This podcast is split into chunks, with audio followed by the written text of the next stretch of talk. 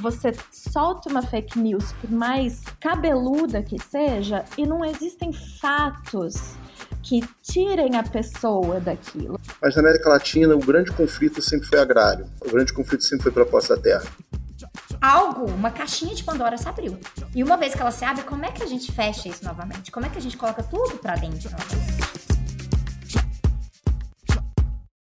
É hora de mais um Entre Teses, o podcast original do Tese 11, e a gente está aqui avançando na nossa temporada. E vocês sabem que eu estou muito, muito animada com o podcast, eu tenho mencionado isso nas outras redes, eu fico muito feliz com o feedback de vocês. Isso é uma forma da gente pensar como descentralizar um pouco as referências no Tese 11, então eu estou sempre muito contente de poder trazer convidados especiais e muitas vezes apresentar essas pessoas para vocês. Então, quem fala aqui é a Sabrina Fernandes, caso você não saiba. E aí eu quero aproveitar para lembrar mais uma vez que se você ainda não está nos acompanhando no Twitter e no Instagram, é só procurar por Entre Teses. E aproveite também para nos procurar no agregador de podcast e também deixar a sua avaliação por ali. Nosso podcast é um oferecimento do financiamento coletivo do Tese 11, então no apoia.se barra Tese 11, e quem é apoiador recebe os episódios primeiro, recebe com um link exclusivo, e isso é um agradecimento por nos ajudar a garantir um financiamento independente para todos os nossos projetos aqui na família Tese 11. Hoje a gente vai tratar de uma preocupação geral e eu trouxe duas pessoas que discutem isso por ângulos diferentes e eu creio que isso vai garantir um papo de altíssima qualidade aqui para gente. Então é minha alegria apresentar para vocês Aline Piva e Caio Almendra, mais dois queridíssimos convidados do Entre Teses. Aline Piva tem pós-graduação em Legislação Internacional pela Universidade Estadual de Londrina e em Relações Internacionais pela Universidade de Brasília.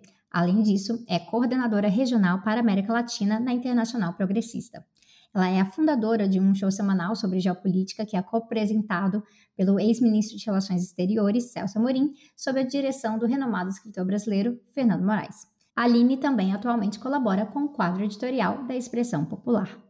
Caio Almendra é pai de gêmeos, pitaqueiro, comunista, gestor de projetos e consultor em inovação. Atualmente trabalha para o Instituto Brasileiro de Ciência de Dados, BIOS, junto ao Comitê de Captação e na consultoria da Templo.cc, que cofundou. Tem uma imagem rodando na internet onde presidentes de direita na América Latina são eliminados e aí só falta o Bolsonaro. Dentre os que estão na foto, claro. Tá batendo aquele sopro de esperança de que é possível ter governos um pouco mais democráticos de novo.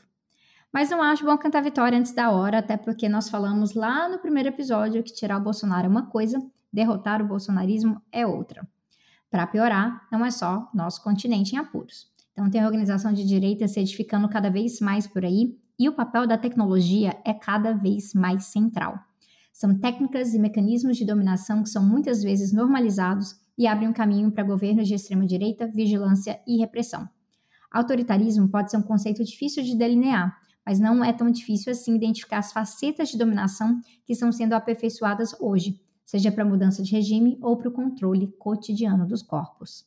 É hora.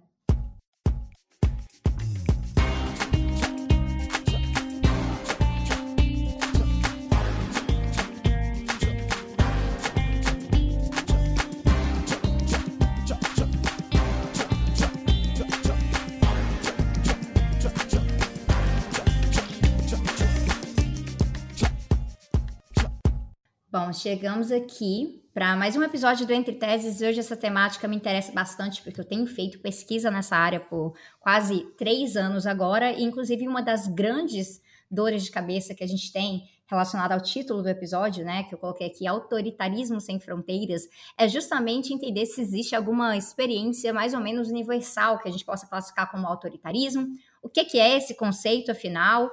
Ah, porque ele pode ser mobilizado a partir de várias perspectivas ideológicas, com interesses diferenciados.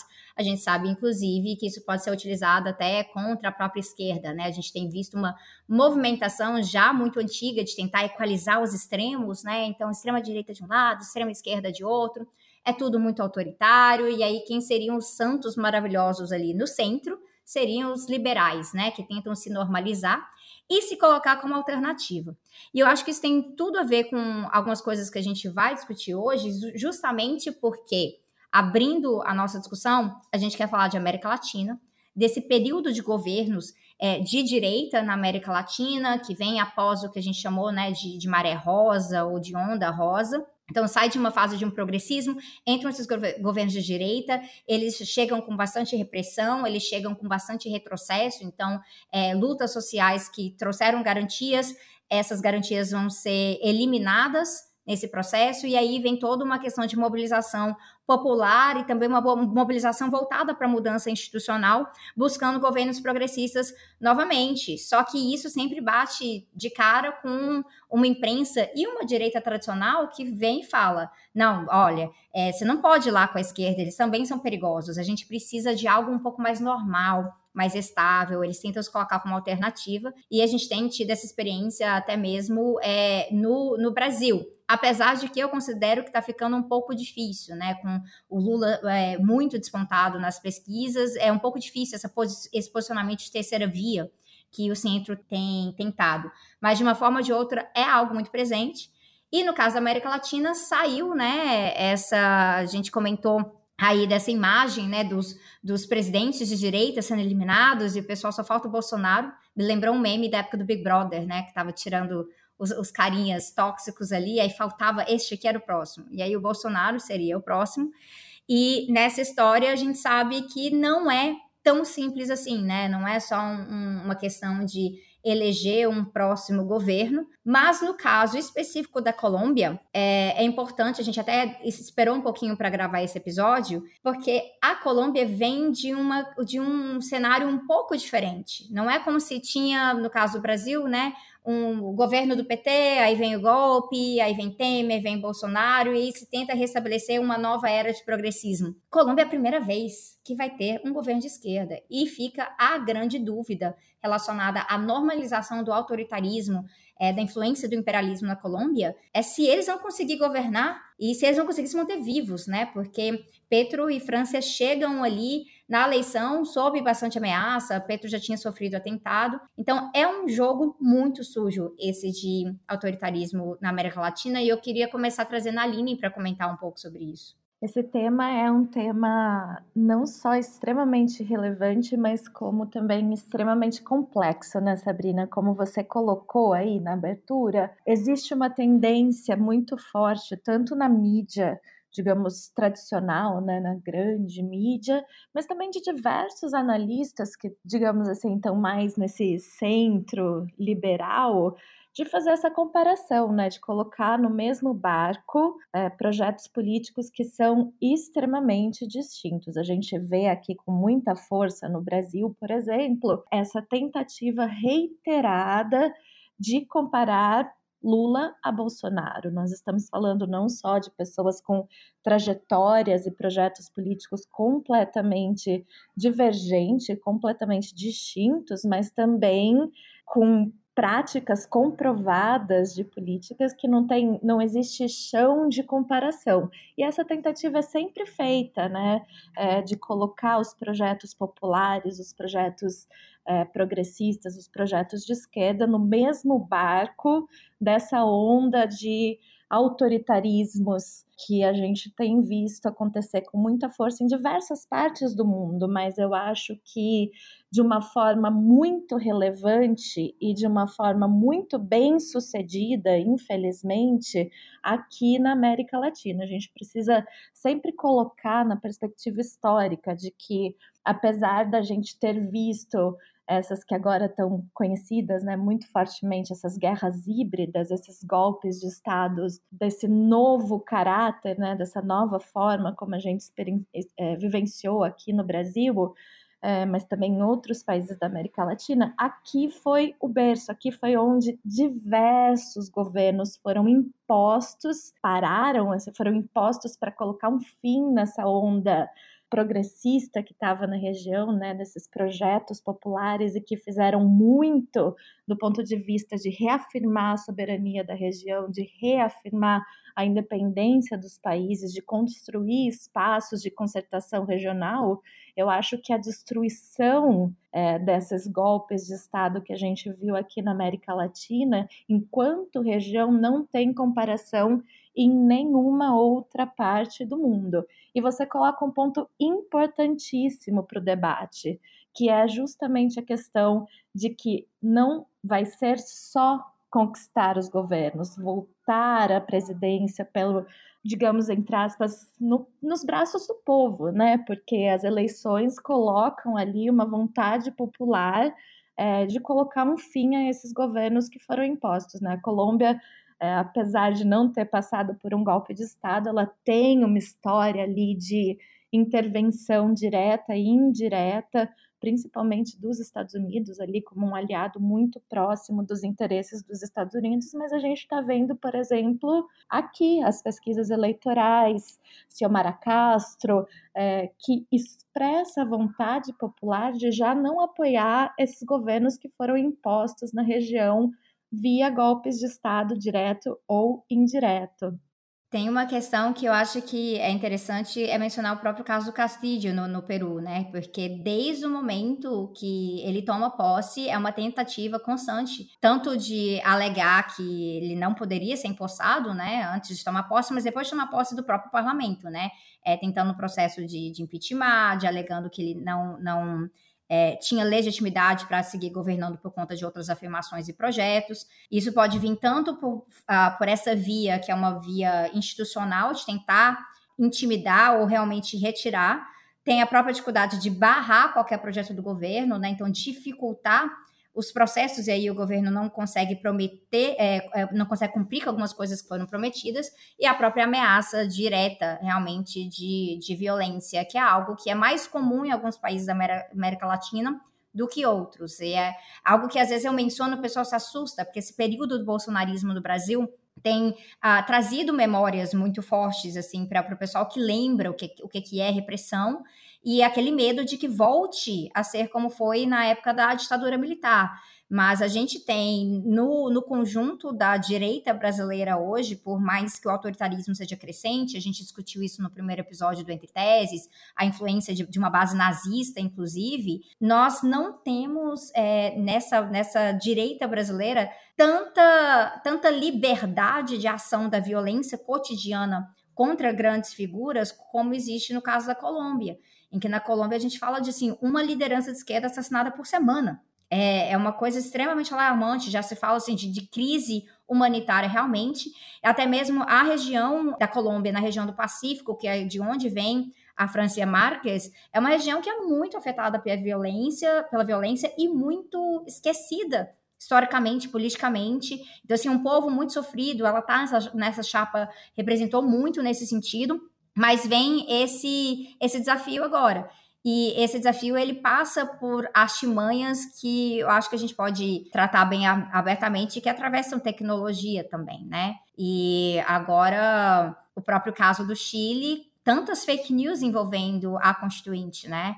O, o Boric ele toma posse e de repente a popularidade dele já despenca. Isso é um, um, susto, né? Muita gente levou um susto, porque quando ele foi eleito, não foi é, o caso de, uma, de um segundo turno, que nem agora na Colômbia, em que a gente está falando de uma diferença ali entre 50 e 50% e pouquinho e 47% e pouquinho, que é uma polarização bem grande entre, entre a, a eleição do Petro é, versus o, o, outro candidato que era o Hernandes. Ah, com Boric, não, já vem com um mandato um pouco mais firme, com aquela esperança de que tem um legado do, do estadido de, de 2019, mas essa popularidade despenca, despenca tem uma articulação parlamentar realmente para impedir processos, mas mais do que tudo, garantir essa Constituição antiga, que é uma Constituição pinochetista. Então, imagina se no Brasil de hoje a gente ainda estivesse lidando com um processo assim, né?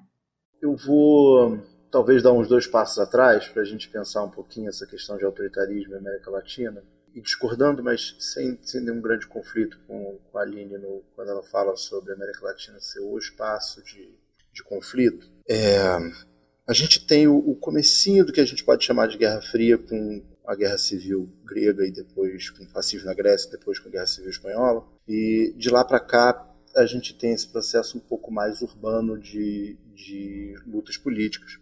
Mas na América Latina o grande conflito sempre foi agrário. O grande conflito sempre foi pela posse da terra. E esse conflito foi ininterrupto e ele é a grande marca do autoritarismo da, do nosso século passado. É, mais do que uma luta anticomunista, e aí se a gente for pensar como é que a Internacional Anticomunista se organiza. Eu acho que o livro do Vincent Benjamin sobre o método Jacarta é muito interessante para pensar isso. Ele também não começa na América Latina, ele começa no, no, na Indonésia e, e, no Sudeste Asiático, numa tentativa de conter o crescimento é, do comunismo para lá, para a região mais populosa do planeta e, consequentemente, uma das mais é, produtivas do planeta, com maior capacidade de, de, mobilização de trabalho. E ali é vencida a Guerra Fria, né? quando você efetivamente consegue acabar com as possibilidades de outras revoluções no Sudeste Asiático, com é, genocídio indonésio, depois genocídio vietnamita, depois guerra do Afeganistão. É, na década de 80 já você contém o espaço de crescimento é, efetivo do, do comunismo real é, ao mesmo tempo já tinha sido contido na década de 20 com, com a derrota da Revolução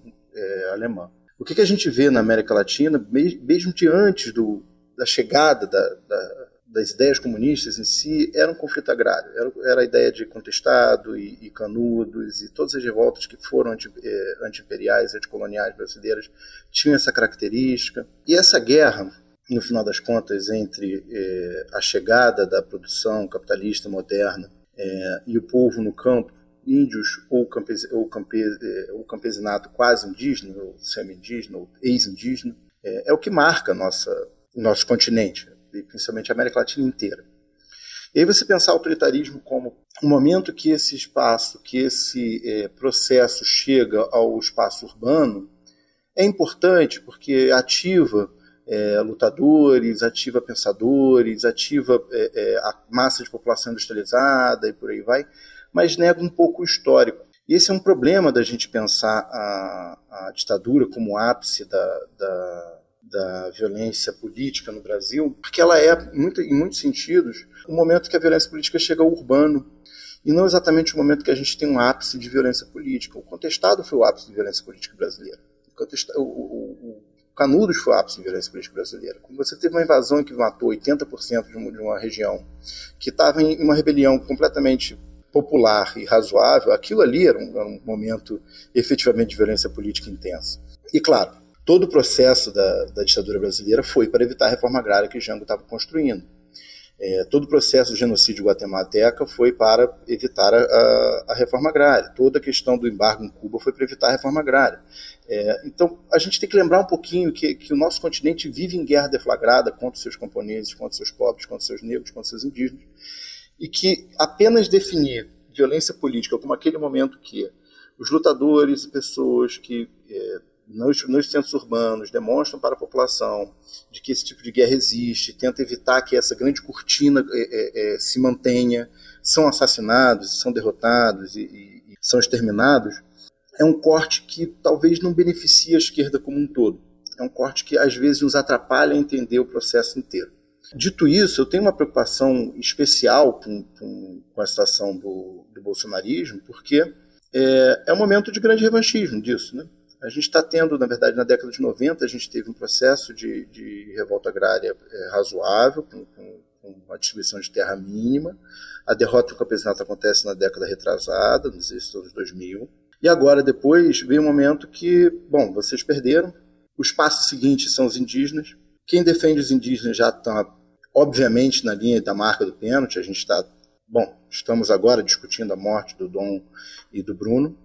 Lembrando que são duas pessoas que vieram é, de fora dos espaços indígenas para olhar aqui, porque a morte de indígenas é muito mais comum do que a morte de, de indigenistas e, e, jornalistas gringos da região, mas nos alerta que é, com a derrota do campesinato, os passos seguintes são os indígenas. Então eu, eu tenho uma preocupação que eu quero explicar, eu não estou querendo nivelar nada, não estou querendo dizer que uma é pior que a outra. É claro para mim que quando você tem um processo deflagrado de, de, de, guerra contra aqueles que ousam dizer que é uma guerra, isso é um espaço mais autoritário do que apenas a guerra endêmica que, que esse continente tem contra seu, a sua população de terra, da terra. Porém, isso tem que ser dito, se a gente não olhar essa como origem do, do, conflito na América Latina, a gente fica capenga de pensar como é que a gente resolve os problemas, como é que a gente vai além é, da discussão é, imediata sobre violência política urbana.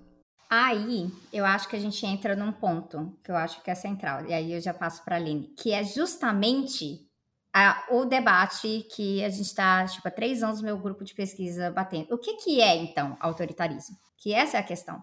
Porque se a gente estabelece que o sistema colonial ele é por si autoritário, porque ele vai avançar para cima de território utilizando o uso da força, ele vai estabelecer algum, algum tipo de, de imposição de consenso. Então, partindo aqui de algum conceito de autoritarismo que venha com, com Gramsci na cabeça, né? Pensando que há aqui uma articulação que passa pela coerção, pelo uso da força, mas também um certo estabelecimento de, de, de consenso na população, consentimento em relação à eliminação de certos povos para a proteção de outros e assim por diante, a gente já estabelece que o sistema capitalista, colonial, especialmente quando ele vai se basear Aí a gente pode falar do sul da Ásia, África, América Latina, essa expansão colonial, o autoritarismo ele já é uma marca do fenômeno sistêmico em si. E aí a gente tem uma outra camada que a gente trata, o que, que é a instituição de regimes que são que se realizam através do autoritarismo de uma forma um pouco mais expandida. Que aí eu acho que a gente tem umas duas camadas um pouco diferenciadas aqui.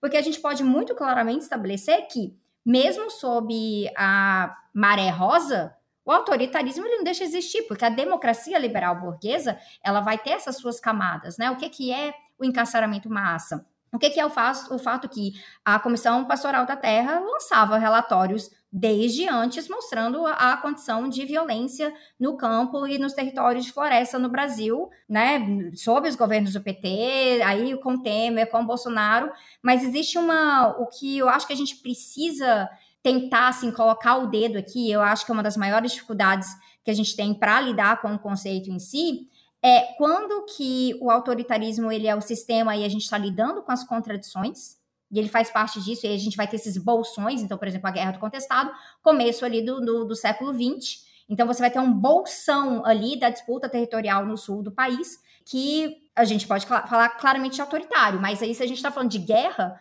um conflito de guerra, ele já é muito claramente autoritário. E quando que a gente tem um processo de é, infiltração das instituições que deveriam ser mais ou menos liberais, ou seja, com uma pitada de autoritarismo, mais um certo nível de legitimação de outras liberdades, respeito a uma carta magna e assim por diante, e aquilo ali começa a ser empurrado cada vez mais para as margens para uma outra coisa tomar forma. Faz sentido a gente estar tá discutindo que existem assim, essas duas camadas que estão, elas não são separadas, elas estão meio que se, sendo negociadas o tempo inteiro. É, esse é justamente um ponto que eu queria fazer mordendo a isca do Caio e aceitando a provocação aí que ele colocou, que é realmente uma provocação muito importante, muito interessante, né? Quando eu falo sobre essa onda de autoritarismo na, na América Latina, o que, que eu estou pensando? Eu estou pensando é, nos governos impostos de forma direta ou indireta, numa ruptura da democracia burguesa, é, mais da democracia eleitoral que a gente teve no Brasil, conquistada a duras penas, extremamente jovem, e a gente já teve mais uma ruptura democrática. Quando eu falo isso, eu estou pensando nesse nível de análise. O que são os estados que nós vemos hoje na América Latina. O que, o que essa onda de golpes vai fazer em termos de institucionalidade, que a gente sabe, a gente tem muito claro que é uma institucionalidade independente do governo de ocasião, é, mas que em maior ou menor medida é uma institucionalidade que é feita para controlar as populações, para controlar certa parte da população, não só é, de uma forma genérica, digamos, do ponto de vista é, do controle espacial, mas do controle dos corpos e cada vez mais do controle é, das mentes, da forma de pensar, da imposição, daquilo que pode ser falado, daquilo que não pode ser falado, daquilo que é criminalizado enquanto pensamento, enquanto ação, que isso é uma coisa que sempre existiu e faz parte da natureza das democracias burguesas, né? Por isso que é tão complicado falar em democracia versus autoritarismo, quando a gente sabe que nós vivemos em democracias que, na verdade, elas muito mais cerceiam do que realmente dão espaço é, para as pessoas, para as lutas é, se desenvolverem em sua plenitude. Tem um livro muito interessante do Tarek Ali, eu acho que não está traduzido para o português ainda, é um livrinho fininho da Verso Books, chama The Extreme Center, é, o centro extremo, talvez numa tradução livre aqui, e ele fala justamente da importância, da relevância da gente ter aí esse centro moderado, esses liberais, né, entre aspas, entre aspas não, esses liberais que na verdade, digo entre aspas, no sentido de no fundo, no fundo, o projeto político é tão autoritário quanto a extrema-direita, mas eles se revestem de uma certa legitimidade eleitoral, de uma certa legitimidade que eles tiram ali é, do, do de, de não serem radicais. Aí o radicais eu coloco entre aspas, né? É, tanto para a esquerda quanto para a direita. Aline, tem uma coisa que, nesse ponto que você trouxe, que uh, tem uma, é uma questão que a gente levanta às vezes, que é uma questão da temporalidade. Que né, no, no liberalismo é, há um projeto que é racista, que, que tem controle de corpo, sim, que coloca quem que é. Tem a versão do cidadão de bem e o que não é o cidadão de bem no liberalismo, mas a, a pressa de execução é muito diferente. Então, você não precisa realizar todo um projeto de exclusão dentro de um, de um período muito curto, porque você vai negociando com como você pode ir reorganizando as pessoas como consumidoras, né, para remanejar o próprio mercado de trabalho, alguns elementos aqui. Então, a temporalidade gera negociações dentro do liberalismo que geram uma certa estabilidade, né? Por isso que eles se colocam ali para cá. Já quando a extrema direita não, a extrema direita ela não quer perder tempo. Faz sentido? Faz todo sentido e traz uma pergunta relevante, muito importante para a gente entender o debate de hoje, né? Esse tema da nossa dessa conversa que a gente está tendo hoje. Por que foram necessários esses golpes de Estado híbrido? Porque se a gente volta numa questão que o Caio colocou, reforma agrária é uma questão central, sim, importante. Tem muitas outras também que eu colocaria, eu não daria, é, eu não diria que é a única, mas é, tem muitas outras. Mas se você analisa por exemplo, os dados da reforma agrária durante os governos Dilma, seria essa uma questão central para levar ao golpe? Por que precisou ter um golpe de Estado quando a gente coloca nessa temporalidade? Eu acho que esse é um tema muito relevante. Aqui tem um ponto de que a burguesia agrária brasileira é muito bem estabelecida com o próprio mercado financeiro que eu acho que aí, né, que, que, que, aí a gente já se coloca a questão de commodities, a questão de um posicionamento externo. Então, se está falando de reforma agrária, a gente está falando de uma forma ou de outra de propriedade. A questão é que no Brasil e América Latina em geral, é uma das propriedades, um tipo de propriedade mais centrais para a organização é, do trabalho da produção no continente. Mas é quase que uma regra se a gente for olhar para sul global porque o que foi destruído em certas partes ainda tem muito a se destruir. Isso vai entrar em questão de disputa por recursos, extrativismo e novas eras de extrativismo também, né?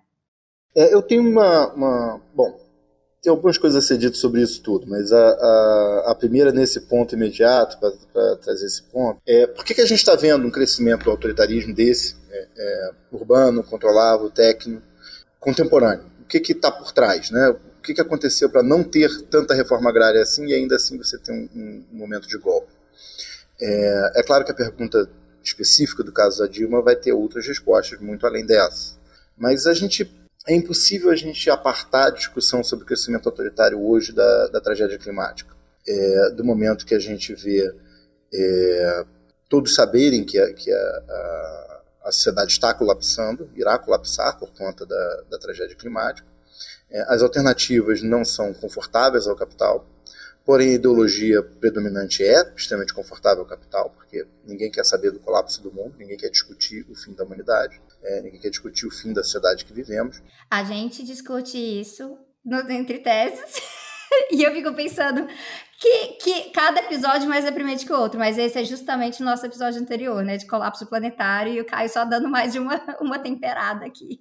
É, a questão do, do, do, impacto ideológico disso é você sabe que não é fácil para você, Sabrina, discutir é, é, o fim e o colapso da sociedade. Acho que não é fácil para ninguém. E nessa realidade fica ideologicamente confortável você manter o capitalismo existindo, apesar de, obviamente, estarmos indo para é, o fim do precipício. E aí o ponto seguinte é, é a administração do precipício. A grande questão da, da, do crescimento do autoritarismo recente é a necessidade de administrar o precipício. O que, e aí eu tenho uma pequena discordância com você sobre o que a gente chama de ecofascismo, muitas vezes a gente chama de ecofascismo. Qual o ponto sobre isso é, é, que interessa e aí que é relevante a gente pensar?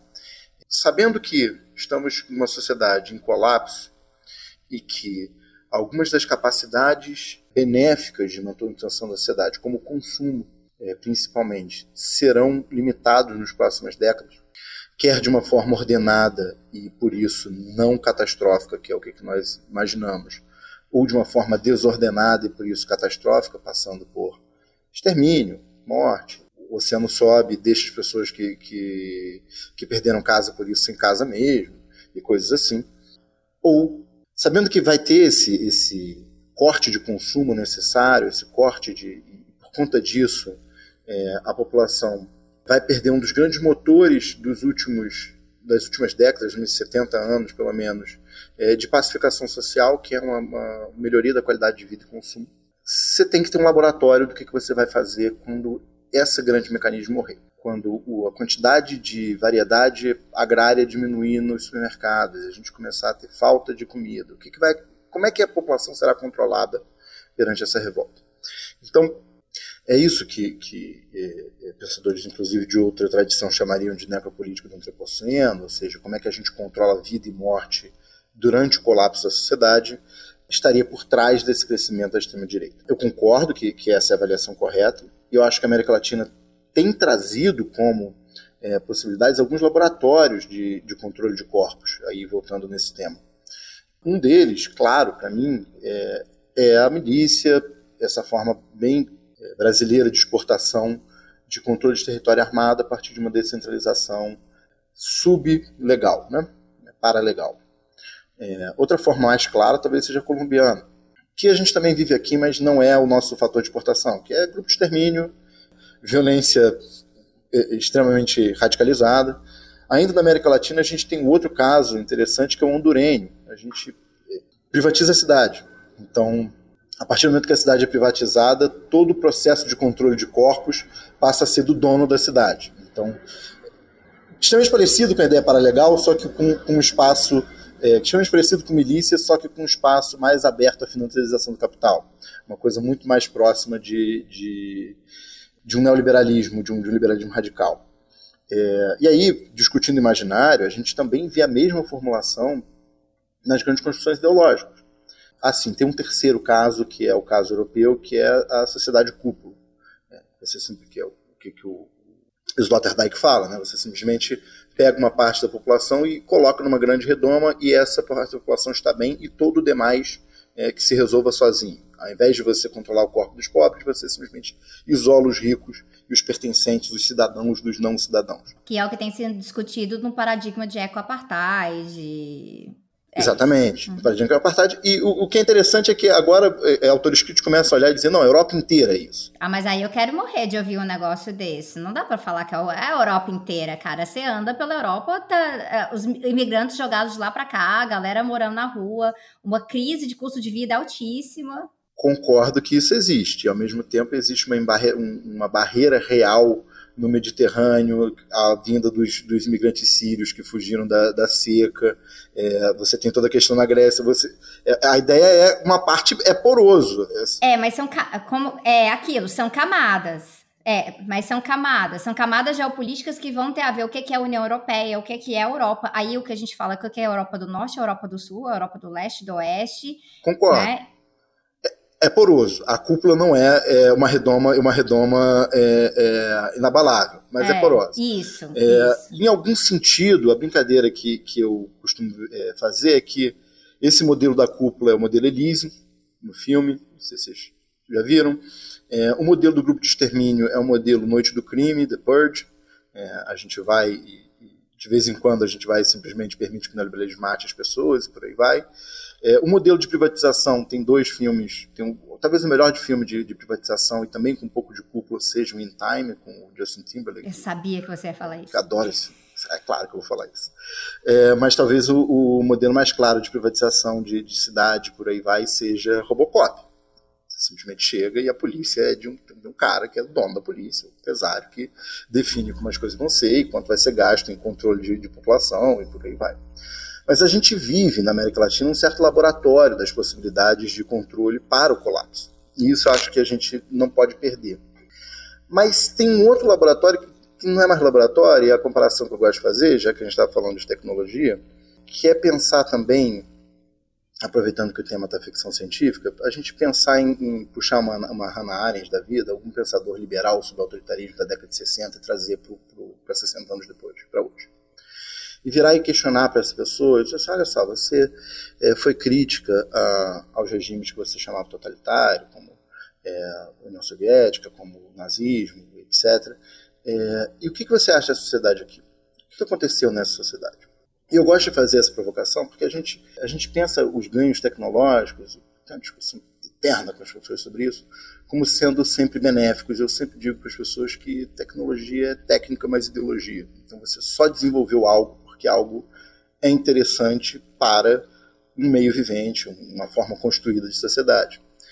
E a brincadeira que eu falo é que se uma Ana Arendt fosse extremamente honesta sobre o que é a sociedade de hoje, ela diria que a sociedade de hoje é totalitária. O, o liberalismo que a gente que, que se disse não autoritário durante 60 anos apenas desenvolveu tecnologia e capacidade, é, tanto de distribuição de recursos quanto de potência da, da utilização desses recursos para o controle da população.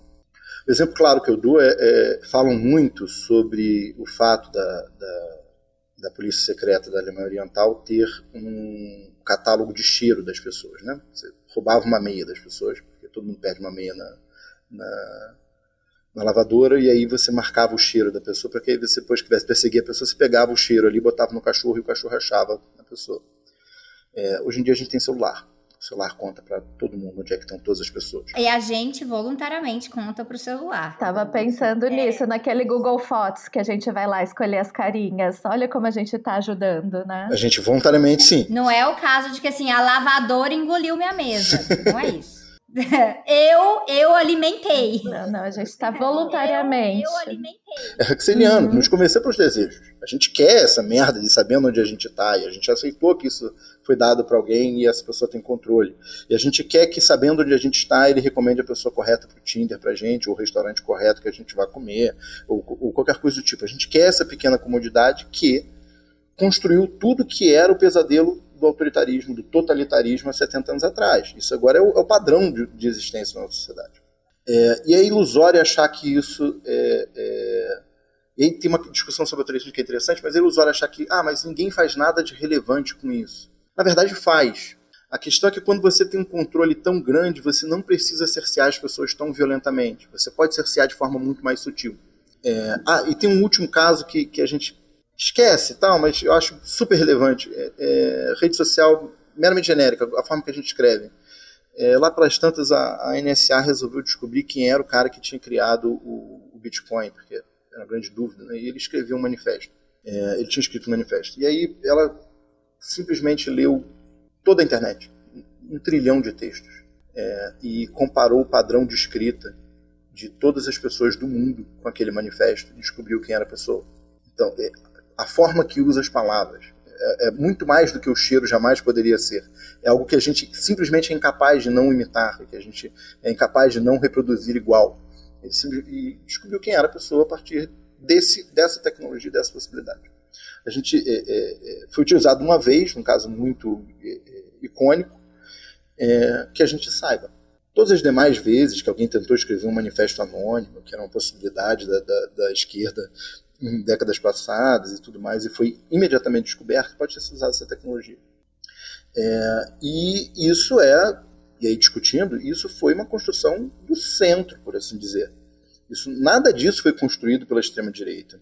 Nada disso é recente. Essa foi uma construção lenta, que demorou desde a década de 60 até aqui, começando pelas universidades, é, passando por VCs, passando pela, pela financiarização, construção da internet, os gostos, o consumo mas se construir uma sociedade de controle muito potente, capaz de definir absolutamente todas essas coisas, quem nós somos, a partir do que nós falamos, onde nós estamos a cada momento, a cada segundo.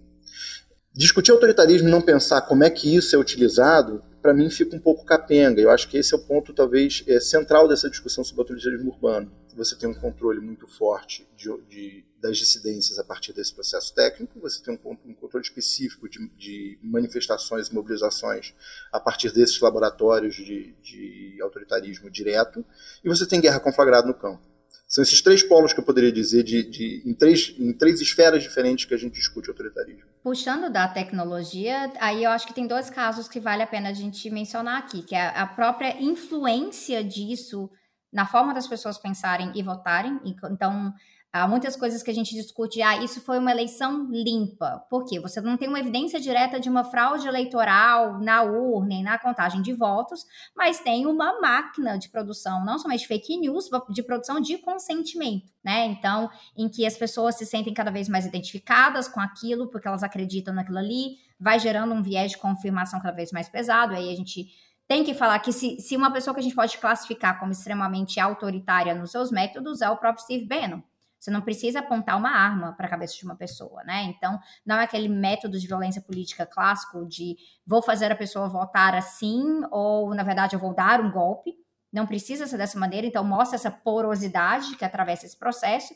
E, por outro lado, então, assim, por um lado, a gente tem uma figura como Bannon, que a gente sabe que consultou diretamente para Bolsonaro, que essa metodologia foi implementada é, na, na, na, primeira, né, na, na, primeira artimanha ali, que foi feita junto com, com o apoio da OEA na Bolívia, que instaurou o governo interino golpista da, da Janine Añez na, na, na Bolívia, porque teve toda essa influência de como se espalharam as ideias pelos grupos de WhatsApp, de internet, como isso tem influenciado as questões em todos os lugares, né? Então a gente tem é, todo o processo eleitoral. Agora o nosso grande alerta é esse: como que a gente para essa máquina, sendo que a gente sabe que uma informação dentro deste meio, uma vez que ela fluiu, você pode criar várias contraprovas, elas não conseguem acompanhar na mesma velocidade. Tem isso.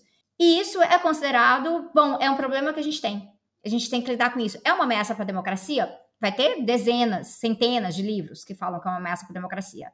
Mas é que quem que é extraditado, né, e, e sofre perseguição é o Julian Assange, que está do outro lado da moeda, na verdade, de, né, mostrando, né, é, revelando e desvelando processos dessas grandes, né, tanto de crime de guerra, muito propriamente dito, mas essas grandes artimanhas dos governos, dessas instituições ditas liberais, que estão espionando. E aí o curioso é que é ele que é tratado como quem está invadindo a privacidade e entrando nos segredos alheios. Então, eu acho que aqui a gente tem uma, uma comparação muito concreta, né, dessa é, do, do fato que o liberalismo ele não tem moral nenhuma para fazer uma crítica anti-autoritária, porque ele normaliza certas coisas e ele persegue quem, quem revela isso. Mas porque é uma tática, né? A tática é justamente essa. Por que, que é tão pernicioso esse processo que o Caio estava analisando, que o Caio estava falando? Por que, que é tão pernicioso? Porque a manipulação ela é feita dessa forma tão sutil. O nosso voto de cabresto hoje é um voto que é, entre aspas, voluntário. É, a manipulação ela é feita de uma forma tão sutil em tantas esferas da nossa vida ao mesmo tempo que quando chega nesse voto manipulado, porque é um voto manipulado, a gente acabou de ver isso acontecer na Colômbia, a gente não precisa ir longe. Existe uma empresa que foi diretamente responsável por essa ascensão do Hernandes. Chama Wapid, ela tem é, clientes não só na América Latina, mas como segundo principal cliente é a Espanha, onde a gente está vendo um avanço tremendo do Vox, o partido de extrema direita, e ela fez, ela fala claramente que ela desenvolveu um software só para isso, só para fazer manipulação. Eles não chamam de manipulação, obviamente, mas a gente já tem diversas provas de que é isso.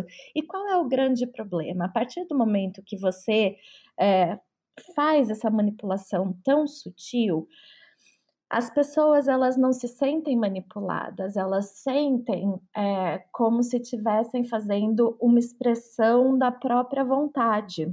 E isso é muito difícil da gente contrapor é, com fatos, é aquilo que você falou.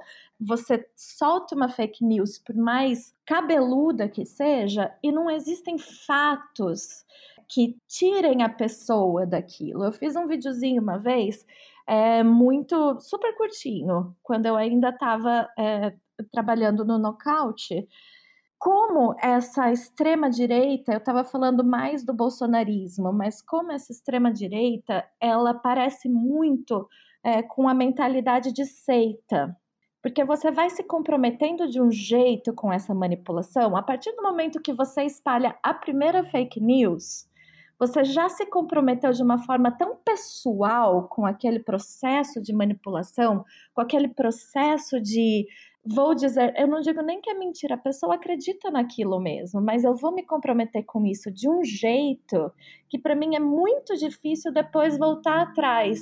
Por quê? Porque ou eu vou ter que reconhecer que eu fui manipulado, ou eu vou ter que reconhecer que eu escolhi espalhar mentiras, escolhi é, espalharem verdades. E isso acaba, essa manipulação da forma como a gente está vendo hoje desses autoritarismos, desses novos é, processos é, que usam muito a internet, que usam muito a subjetividade, e esse é o grande trunfo deles, é que conseguem com que as pessoas individualmente elas se, digamos, elas se comprometam com aquele projeto talvez nem entendam o que é o projeto. E isso é muito interessante também de colocar, que eu acho, eu vou eh, deixar aqui como provocação para a gente continuar o debate. Essa manipulação, ela é necessária para trazer esses projetos políticos até os governos, né? A gente viu Trump, a gente viu Bolsonaro, a gente viu vários outros casos mas ela não está sendo suficiente. A gente está vendo que ela não se prova suficiente para manter esses projetos políticos no poder. Ou seja, nós conseguimos manipular eleitoralmente, a gente consegue fazer aquela mobilização é, e, inclusive, manter um certo nível de, de mobilização popular, de engajamento popular durante esses governos. Porém, a realidade do que esses governos entregam não é suficiente para manutenção. E isso traz algo interessante, né? Uma novidade interessante. Como que como vamos manter esses projetos que foram impostos pela manipulação? Eu vou eu vou pegar isso aí para pensar uma, uma coisa aqui. O, os projetos, eles são impostos, vamos, vamos pegar concretamente o caso do, do Bolsonaro, do bolsonarismo, né? Que ele, ele chega com um apoio mais geral, e aí a gente vai ver aquilo ali diminuir para o que a gente ficou tratando na, nos últimos anos como uma margem ali entre 70% versus 30%, né? E aqueles 30% sendo tratados como assim uma base um pouco mais aguerrida de Bolsonaro, mais comprometida com ele, mas que mesmo assim é abalada pela pandemia né, no processo da pandemia, a própria questão da insegurança alimentar, o aumento do preço dos combustíveis. Então, vão entrar os fatores econômicos que são um pouco mais difíceis de você trazer esse, esse mesmo raciocínio falso das fake news, porque hoje em dia não dá para o Bolsonaro, né? Tenta, tenta, mas não é tão simples, simplesmente, ah, vou jogar a culpa no PT, vou falar que ah, aquilo ali é um problema do passado. Porque está ficando uma, uma questão cada vez mais crônica, está tendo um aprofundamento de certos problemas. Então, aí você vai tendo mais uma, uma nova filtragem, em que alguns vão saindo ali meio que desiludidos, que pensam, ah, pô, eu acreditava, e aí eu me sinto enganado, ah, foi bom, mas depois ficou ruim, vai... e há aqueles ali que entram nesse círculo de justificativa. Mas aí o que, pegando a sua provocação, Aline, o que eu acho que é interessante aqui é que você pode ter a máquina de fake news, a máquina de, de, manipulação. Você pode ter ali a redação, né? A gente sabe de gente envolvida nesses processos, o, toda tudo que poderia ter sido a CPI da fake news, né? De realmente avançar nesse sentido, de revelar muito mais coisa para gente. É, tudo que poderia ter sido, inclusive, né? A, a, pró a, própria CPI da pandemia, de poderia ter ido muito mais além. É, e a gente meio que parou ali, mas a gente tem certas suspeitas. A gente tem evidências, né? Lugares com centenas de celulares conectados em rede, gente, uma, uma, uma, uma rede de pessoas que estava no Brasil, gente na Espanha, né, espalhado em vários lugares, movimentando isso, mas aí entra um outro elemento, já que você falou de seita. Uma vez que a pessoa aderiu, que ela está convertida, ela também pode ser um novo apóstolo. Ela também pode ser uma missionária. Ela pode criar ela própria. Então, você vai perdendo o controle dessa situação, porque não é tão centralizado assim. É, você pode ser no começo, você semeia ali, você coloca algo e vai espalhando. Mas uma vez que as pessoas aderem àquela posição, desde o conspiracionismo na cabeça até a própria ideia de ah, é tal coisa, mas eu vou editar assim porque vai ser importante para nossa causa. Né? Então, alguém pega um, um vídeo aí, edita de um jeito específico e joga, não sabendo que está contando uma, uma mentira, mas acha que está contando uma mentira que, na verdade, está revelando a verdade que está por trás da coisa. Porque tem as pessoas se auto-justificam eh, de uma maneira ou outra. E aí você vai tendo essa descentralização, que eu acho que é importante a gente trabalhar quando a gente fala de fake news, de manipulação, de pós-verdade, né, de uma janela de Overton que, né, tá cada vez mais à direita e coisas assim, porque isso acaba sendo algo que um Bolsonaro da vida e a sua grande cúpula não controla, mas que gerou uma tendência que é mais ou menos favorável. Só que também pode voltar contra si mesmo. E aí a gente entra num ponto ali, o que, que foi a própria invasão do Capitólio, né? O que, que são essas pequenas brigadas mais voluntárias e como que essa base que vai cada vez mais para a extrema-direita, que se torna cada vez mais, mais, mais violenta, se comporta. Porque é muito evidente que sabemos que dentro desses fóruns, né, de deep web mesmo, na internet, existe muito apoio ao fascismo, mas não existe uma linha direta, né, de ah, estamos aqui passando a informação diretamente sempre. Pode ter uma figura ou outra que está associada, mas esse voluntarismo ele faz parte disso.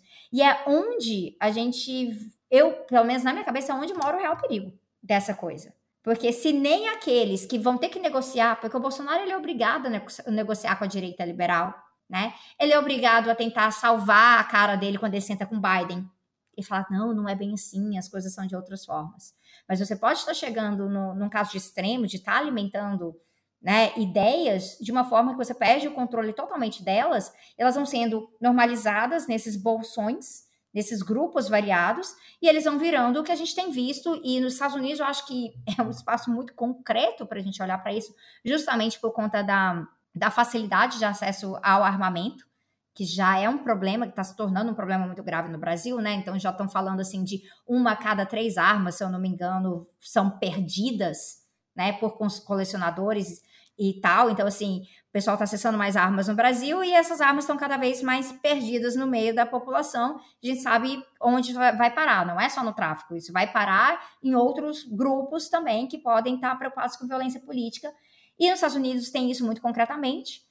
É, isso a gente vai ver no caso dos casos horríveis aí de é, realmente tiroteios em escolas, né? Então, assassinatos em massa em escolas, que é algo gravíssimo, e mesmo assim o país titubeia em relação a isso, mas casos muito concretos, assim, de grupos fascistas vigilantes perseguindo pessoas de esquerda, jornalistas. Fulano tá no bar tal, tem que ir lá, tem que assediar, é, colocando realmente para bater nessa galera. Então a gente já viu vários casos nos últimos dois anos.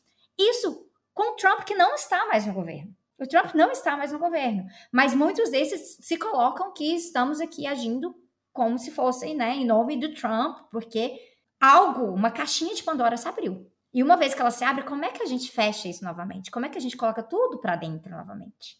Eu vou tentar evitar falar um pouco dos Estados Unidos demais, porque ali a gente tem um histórico de guerrilha de, de extrema-direita entre Ku Klux Klan até hoje, que é um pouco ininterrupto. E se a gente lembrar de fake news também, elas existem um pouco antes da internet. Se pegar casos clássicos de campanha do, no Rio de Janeiro, do tipo Jandira ou Benedita, que é a, a ideia de que eram é, abortistas ou ligadas ao tráfico ou qualquer coisa do tipo, era na década de 90, antes das redes sociais serem padrão. Mas discutindo especificamente esse ponto, que, que ganha uma atenção é, grande e a gente também tem que dar uma, uma contemporizada no quanto isso é relevante em cada momento. Você tem dois, dois processos para mim.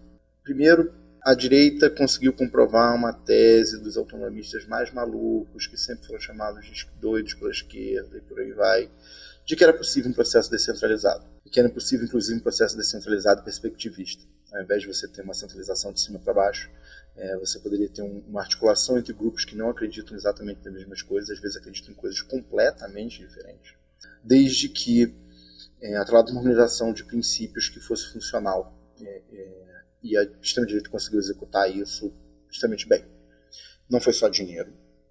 É, falso acreditar que foram só capacidades técnicas. Isso existe desde antes e, e, e a chegada do dinheiro só é, conseguiu mobilizar isso para essa causa em comum, ou seja, foi mais atrelar essa rede ao é, projeto eleitoral dela do que exatamente fomentar essa rede como, como processo inteiro. Você pegar um site, bom, na década de 90 você tinha site do tipo Ternuma e por aí vai, ou seja, terrorismo nunca mais, a ideia de que o grande problema da ditadura brasileira foram a, a, luta armada e não a barbárie que, de Estado executada pelos ditadores. Mas essa galera operava com pouquíssimo dinheiro e foi funcionando, foi se mantendo, foi crescendo, foi transformando célula, foi transformando seita em cada vez coisas maiores.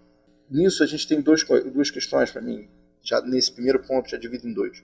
Essa questão que é essa questão do perspectivismo, se as pessoas não precisam acreditar na mesma coisa. A Aline falou do caso que a pessoa mente, a pessoa está investida nessa mentira, eu acho isso muito importante.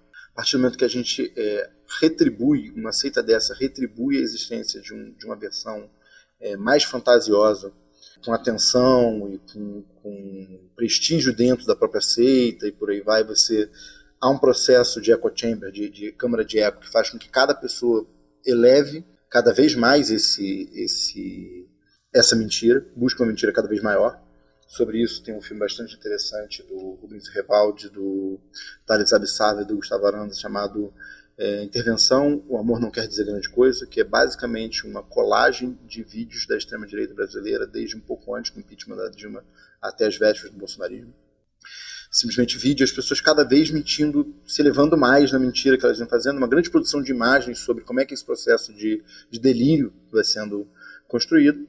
Mas, primeiro, esse processo perspectivista, ou seja, nem todo mundo ali acredita no que, o, o vizinho acredita, e ainda assim é, há uma capacidade de confluência numa causa comum. É, a gente sempre abandonou essa possibilidade, essa possibilidade existe como organização extremamente funcional, pelo menos para a extrema-direita. E além disso, e esse é o ponto 2 da história, existe uma questão de arquitetura de redes. É, e arquitetura de redes eu quero dizer como é que o algoritmo, como é que o que, que é definido como aquilo que vai viralizar é feito, e não exatamente essa discussão que às vezes, inclusive a direita faz de ah não, se você tem um conteúdo político de causa X, Y, Z, você é torpedeado. Isso existe. Se você escrever Palestina no YouTube, você some. Isso é fato, não é uma discussão complexa de, de, ser descoberta, mas isso não é o padrão, inclusive, porque não tem técnica para definir isso tão bem quanto apenas dizer BDS, Palestina, não sei o que, você some no YouTube. Você, a capacidade de interpretação da máquina do que é a linguagem ainda está aquém daquilo que algumas conspirações pensam. Mas o que existe de fato é, o YouTube quer te manter lá por X anos, por horas e horas e horas passando. O Twitter quer que você entre, desligue, entre de novo, desligue, entre de novo, desligue, entre de novo, fique ligando, desligando, porque o comercial está sempre no terceiro tweet, no segundo terceiro tweet. Então, se você ficar ligando, desligando, e o que que isso causa? O que que é, um aplicativo, um, um algoritmo que tem como objetivo fazer você desligar e ligar de novo o aplicativo, o que que te causa? Te causa raiva. A principal emoção que faz você ligar e desligar o aplicativo é raiva.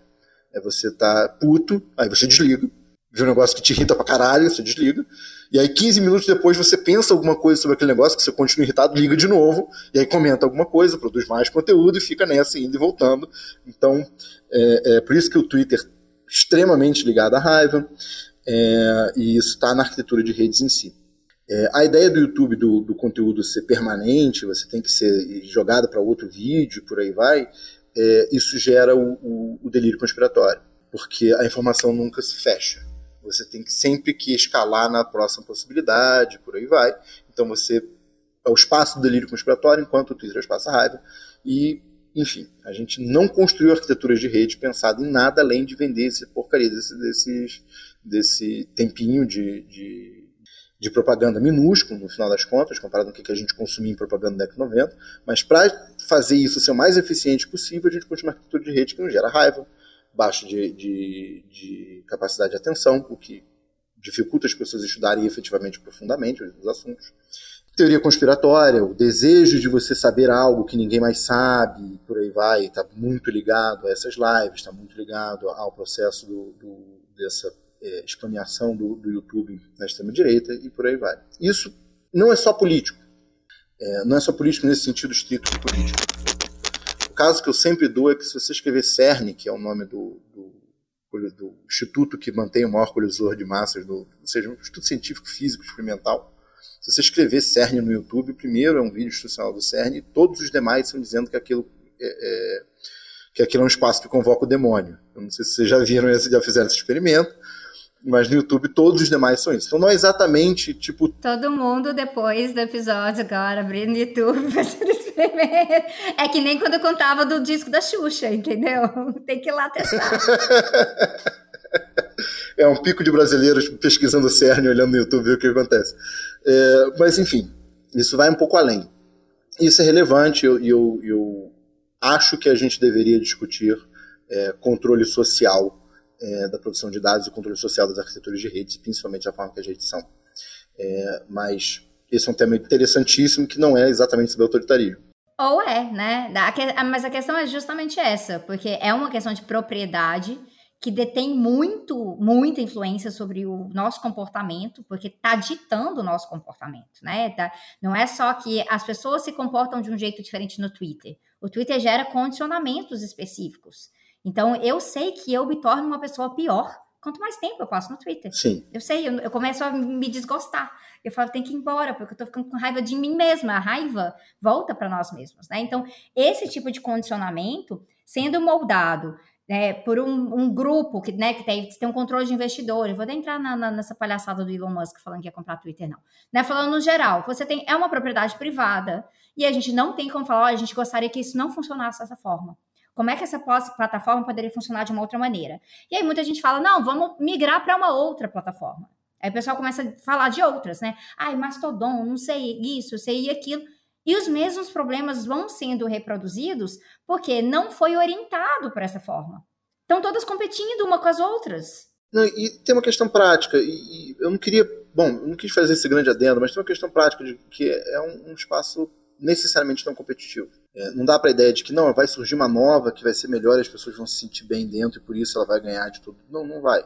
É, o fato de que as pessoas estão numa rede social determinada faz com que todas as demais pessoas tenham que ir para a mesma rede social. Isso não é um espaço competitivo, não dá para surgir uma nova que dê muito certo. Você tem um, um, todas as redes sociais novas que surgem são sempre em, em torno de uma funcionalidade muito mais do que em torno de um, de um algoritmo. Meu, o Trump não conseguiu emplacar dele, né? Não conseguiu e não faltou grana. Peter Thiel tenta emplacar dele e, e, ele faz a partir de compra de influências e por aí vai e não vai.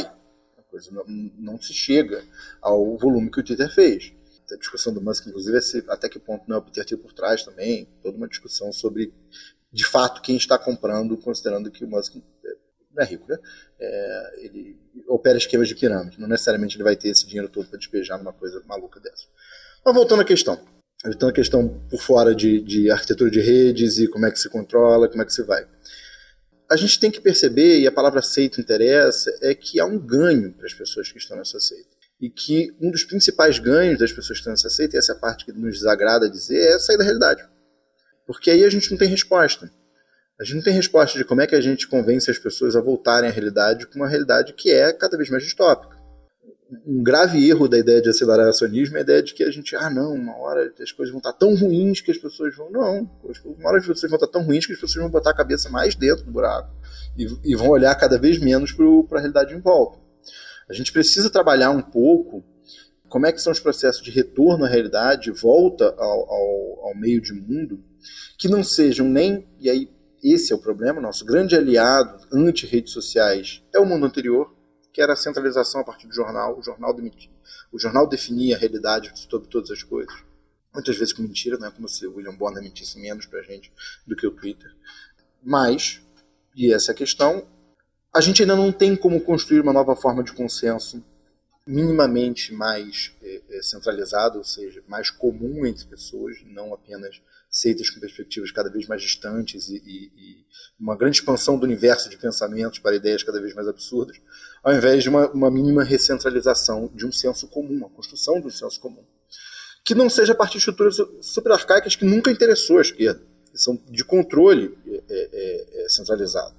É, e aí eu lembro uma coisa, quando, quando essa história começou a surgir, a, a, as redes sociais começaram a surgir há 20 anos atrás, a esquerda toda era tecnotopista todo mundo olhava e dizia: não, cara, agora porra, o jornal foi embora.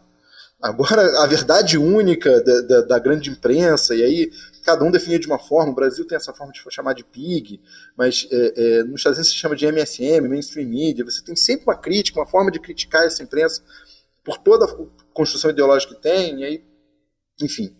É, não precisa nem citar Chomsky para dizer que existem críticas razoáveis a, a isso.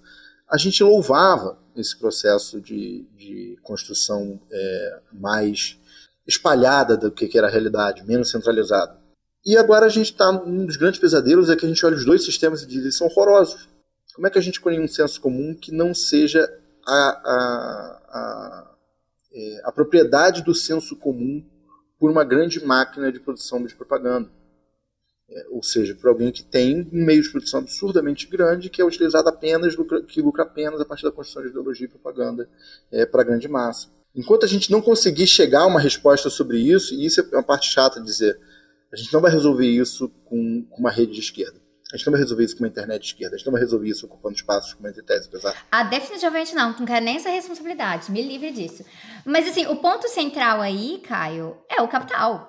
Né, então, se a gente está falando, né, ah, é a grande imprensa, burguesa, mainstream, pigo, whatever.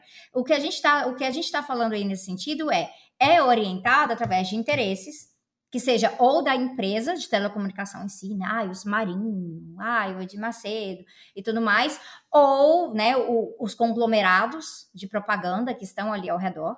É, e aí você tem o capital naquilo, naquilo ali, porque tá, essas, essas elites estão misturadas, elas andam juntas, elas investem juntas e assim por diante.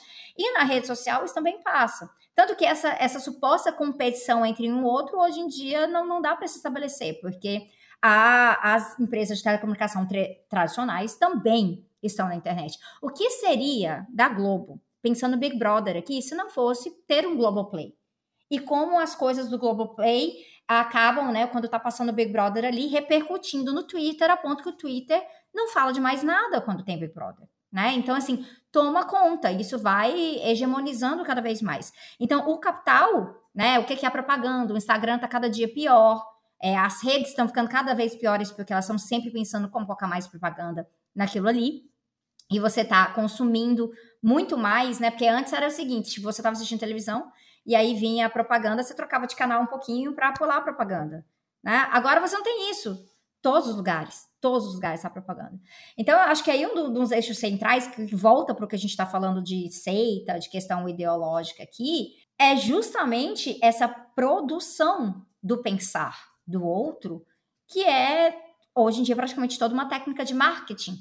Então, o que, que é moldar, o que era antigamente moldar um candidato, a gente fala, ah, o marqueteiro do candidato tal. Não, gente, hoje é extremamente mais complexo do que isso, porque você tem que colocar uma imagem, o Hernandes na, na Colômbia no TikTok, que para mim, gente, todo mundo fala, ah, o Hernandes é, é o Trump, é o Trump tropical, ah, é o Bolsonaro da Colômbia. Gente, ele tem uma, ele tem uma energia velha da van, assim, pesadíssima, pesadíssima, com uns jovenzinhos do lado, assim, dançando e ele mexendo, completamente ridículo.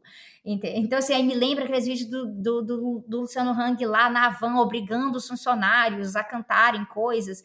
Assim, essa, porque essa energia cringe que funciona para esses personagens, né? Porque os personagens antissistema, eles não vão ser bonitinhos, limpinhos, arrumadinhos. Eles ou vão ser muito raivosos, ou eles vão falar, tá vendo? Eu sou gente como a gente, ó, eu faço essas, essas coisas aqui, essas palhaçadas. Então, essa produção do, né, do que é o imagético, que a pessoa consegue se identificar naquilo ali, e aí você vai tendo uma autorreprodução, né? Porque uma vez que ela se identificou, é aquilo que a Aline estava falando, você entra num processo que se você sair do aquilo ali, é você renegar a si mesmo. É você ter que explicar para os outros por que, que você estava né? É, se comportando de certa forma. E é, inclusive, uma das razões que eu, Sabrina, não estou julgando no geral, mas assim, eu sempre tive uma dificuldade, assim, nos últimos anos, quando o pessoal vinha fazer graças, tipo, do Bolsonaro arrependido. Porque eu achava que o, o ato de fé da pessoa que espalhou fake news, que fez arminha, que não sei o que lá, e 17 isso, Bolsonaro e tudo mais chegar numa conclusão depois de uns dois anos de que foi completamente enganada ou que mudou de ideia, nossa, isso ali me dava esperança. Não era dessa pessoa que eu queria fazer graça. Porque realmente, para sair daquilo ali, é, é, é, é, sair se arrastando né, para fora do poço. Não é um processo fácil. E nós que estamos tentando fazer contrapontos, seja na comunicação ou na organização política, a gente ainda não descobriu como que você faz isso? Como que se cria uma grande operação de resgate para mentes que chegaram num ponto de estar consentindo constantemente a projetos autoritários? E vai ser muito difícil, né, a gente conseguir chegar a isso, porque pegando o gancho, né, daquela do que o Caio estava falando, que você falou, é, as redes sociais elas dão essa sensação de comunidade. Estamos na comunidade, estou falando entre iguais, estou falando de pessoas e cada vez mais é um processo individualizante, é um processo muito solitário. É muito solitário entrar, é muito solitário fazer, é muito solitário sair.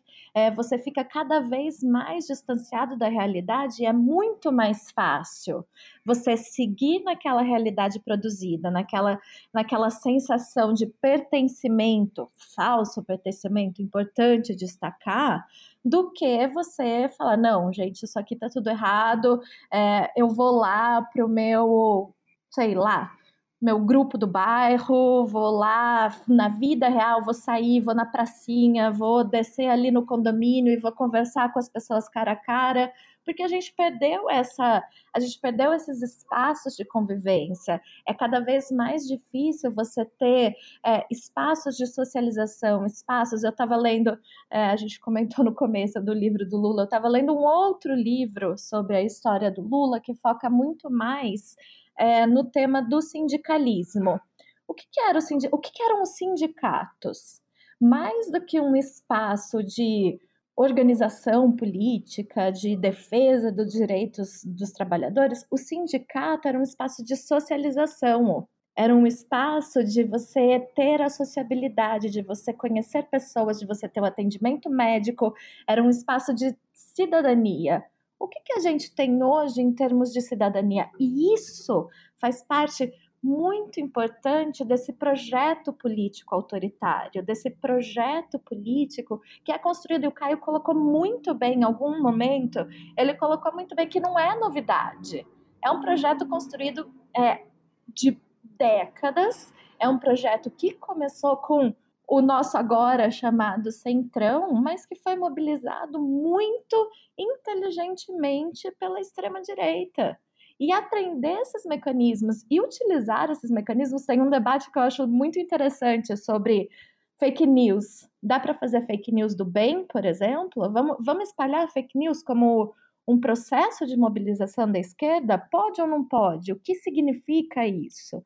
Como utilizar essas armas? Porque eles não vão deixar de utilizar, as armas estão aí, os instrumentos estão sendo colocados e estão sendo utilizados a gente vai fazer o que nesse sentido? Deixar passar? Usa, não usa? Faz, não faz? Eu acho que esses são os debates é, que mesmo os limites é, da utilização precisam ser feitos por todos os atores da sociedade. O uso ou não? Como se inserir nisso? Mas aí eu acho que tem um ponto que eu acho que é importante da gente trazer, que são os afetos que são mobilizados nesse processo. E eu tenho olhado muito isso porque a gente sabe que existe sim fake news de esquerda, né? Que seja ou para mobilizar um candidato ou seja para desmobilizar em relação a outro. É, a despolitização ela não é ela não é exclusiva do campo de lá. Então isso permeia. Então eu não, eu não vou entrar nem na discussão ética aqui do que do que fazer ou não. Não funciona.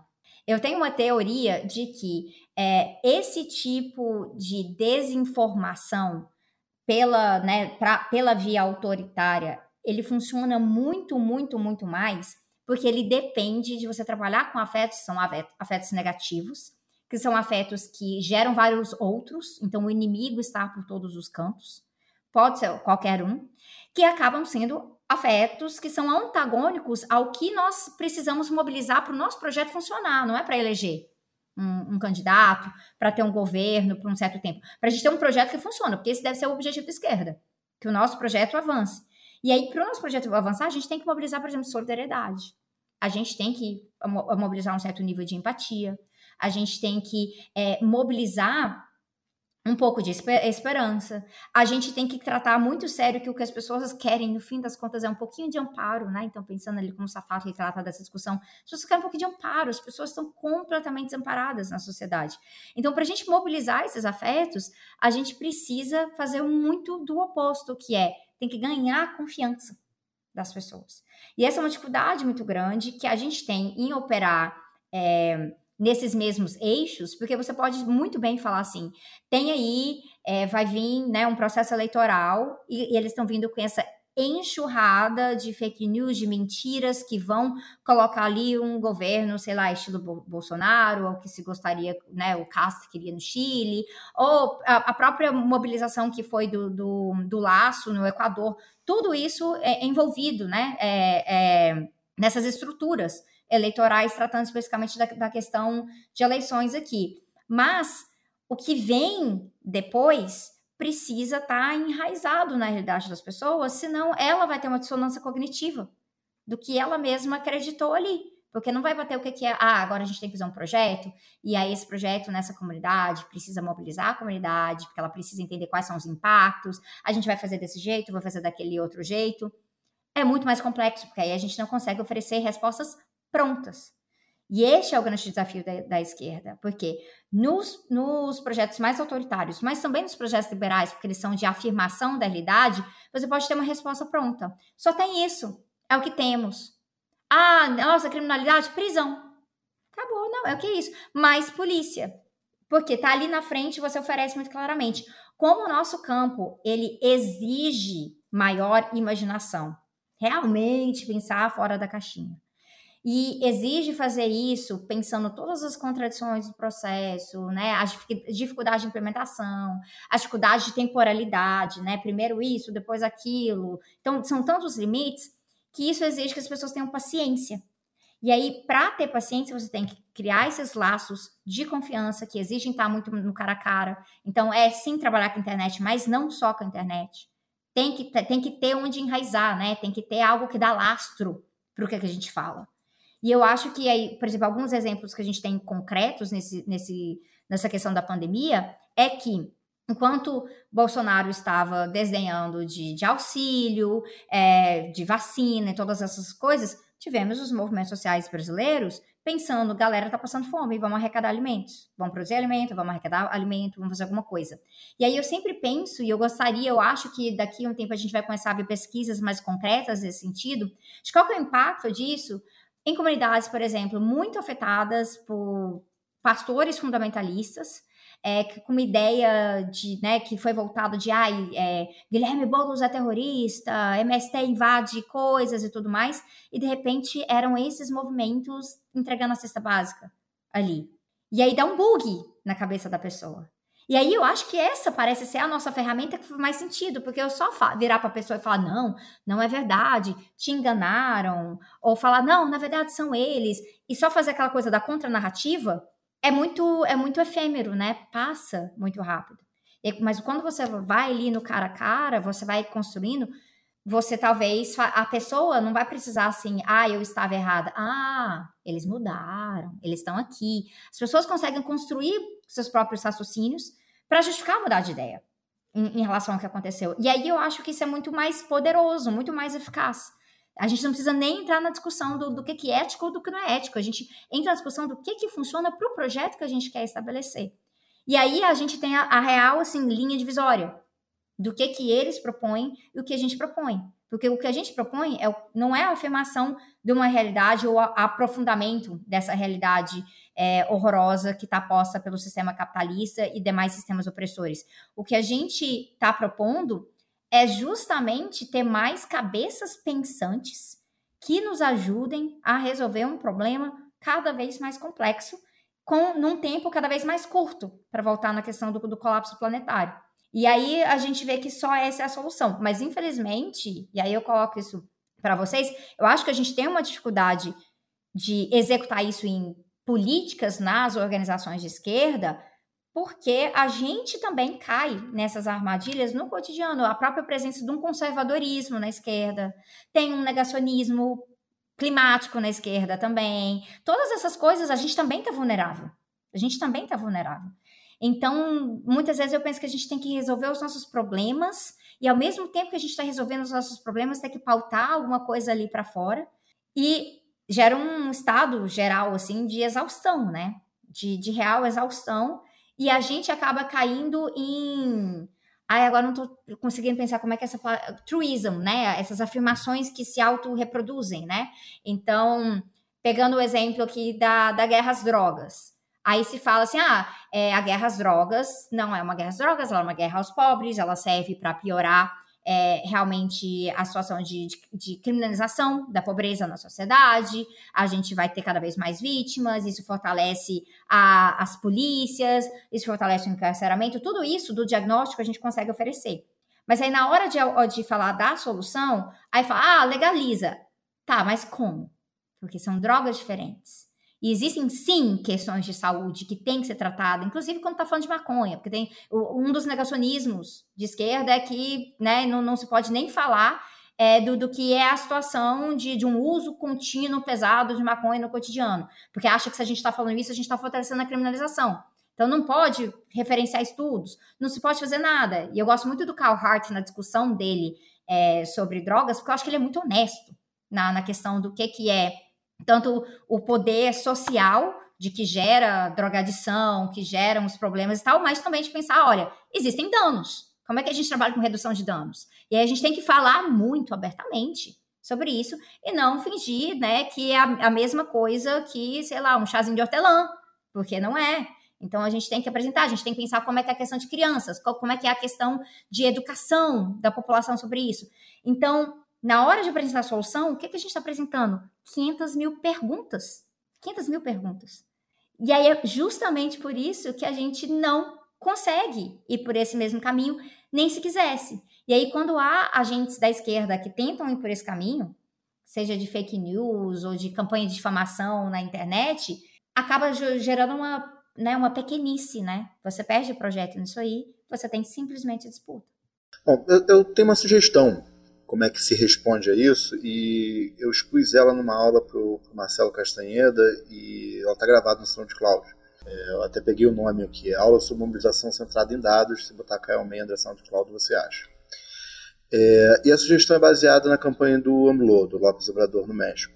A ideia basicamente é a seguinte, o fato do growth hacking, dessa possibilidade de você super é, acertar, targetear é, as pessoas com uma propaganda específica para elas. Então, para o maconheiro, você coloca maconheiro do bem com Bolsonaro. Isso foi um momento que existiu efetivamente na campanha de 2018. Para o motorista e para o caminhoneiro, você bota uma coisa específica para ele. Você consegue. Para cada pessoa, você tem uma pauta política diferente, muitas vezes contraditórias. Ele não sabe qual é o programa de fato do Bolsonaro até porque o programa do Estado Bolsonaro não estava totalmente escrito, ele tinha apenas uma parte, é, é, o que ele queria fazer e não aquilo que era o todo da política brasileira, o todo o Estado brasileiro para definir. Boa parte foi feito pelo Centrão e pelo Paulo Guedes, por aí vai. É, quando você tem esse per target, a prática que você faz é você gera uma falsa intimidade com as pessoas. E aí por isso que a figura central da imagem do, da campanha do Bolsonaro foi o tiozão do Zap. Porque é aquele seu tio, que recebendo uma mensagem que tem muito a ver com aquilo que ele pensa, ele se sente íntimo daquela pessoa e ele manda para você achando que aquela pessoa falou mais a verdade do que você, que é um cientista social, estudioso, militante político, alguém que está no espaço efetivamente que ele que ele está falando sobre. É, o clássico, a sua cidade está sendo destruída pelo crime. E você chega, não, cara, na cidade nada mudou nos últimos cinco anos em relação à criminalidade na cidade. Ou por aí vai. Então, contra essa é, intimidade artificial que essa possibilidade técnica do, do growth hacking, do, do hipertarget permite, a boa resposta foi a que a campanha do Lopes Obrador fez de uma intimidade real. É, a gente teve um caso no Brasil, começado por uma amiga minha, Julia Bordman, de, do bolinho na rua, né? De, eu sento aqui, você come bolinho, eu tenho uma intimidade com você. É, é, claro que essa virou uma coisa até cringe hoje, porque foi super explorado de uma forma exagerada, sem técnica e sem nada. Mas no caso do, do Lopes Obrador, a ideia era a gente mapeou é, um bairro, a gente dividiu entre X militantes, a gente ia em cada uma dessas casas desse bairro, a gente fazia canvas, a gente batia na porta das pessoas te oferecia comida para elas, do tipo, tem um bolinho aqui, eu sento com você. Perguntava, ouvia o que você ouviu. Como é que está seu dia? O que, que aconteceu com você? O que está implicando na sua família? Fazer um trabalho de escuta, muito importante. Levar esse trabalho de escuta de volta para o centro da, da organização política, uma coisa que a gente sempre perde. Tipo, preencher o formulário, consolida ele em dado momento, descobre o que está afligindo cada bairro, descobre o que está afligindo cada cidade, descobre o que está afligindo a sociedade como um todo. E com isso você vira o espaço da dúvida da pessoa. Você vira e diz: Olha, eu, eu investiguei isso aqui que você estava dizendo, isso aqui aconteceu. Aparece de, vez, de mês em mês em cada um desses lugares, conversa com essas pessoas e permanentemente se mantém uma mobilização que, em gerando essa intimidade real, é, você consegue superar essa intimidade falsa. Em gerando esse contato permanente, você consegue é, superar esse contato ficto que é e permanente na internet, mas o, íntimo permanente contra o ficto permanente que a internet gera. Isso pode ser feito de uma forma artesanal, é, é, não precisa de uma grande máquina de dados, mas pode ser feito com trabalho artesanal de dados. Isso pode ser feito com a planilha Excel, isso pode ser feito sem nenhuma grande dificuldade, com uma organização que se preocupe é, em trabalhar esse tipo de, de formiguinha, de, de ação é, pequena aos poucos e por aí vai. Isso nada mais é, e aí não estou inventando nenhuma roda, isso, isso, nada mais é do que uma coisa que foi aplicada na campanha do Lopes Obrador, mas em certo sentido foi o que a pastoral de base era nas sociedades é, é latino-americanas da década de 70 para cá, até a década de 90, quando o neoliberalismo vai destruindo isso. Isso é possível de ser refeito, isso é possível de ser reconstruído, isso deveria ser nosso ideal e meta. Essa não é a forma de organização da esquerda brasileira.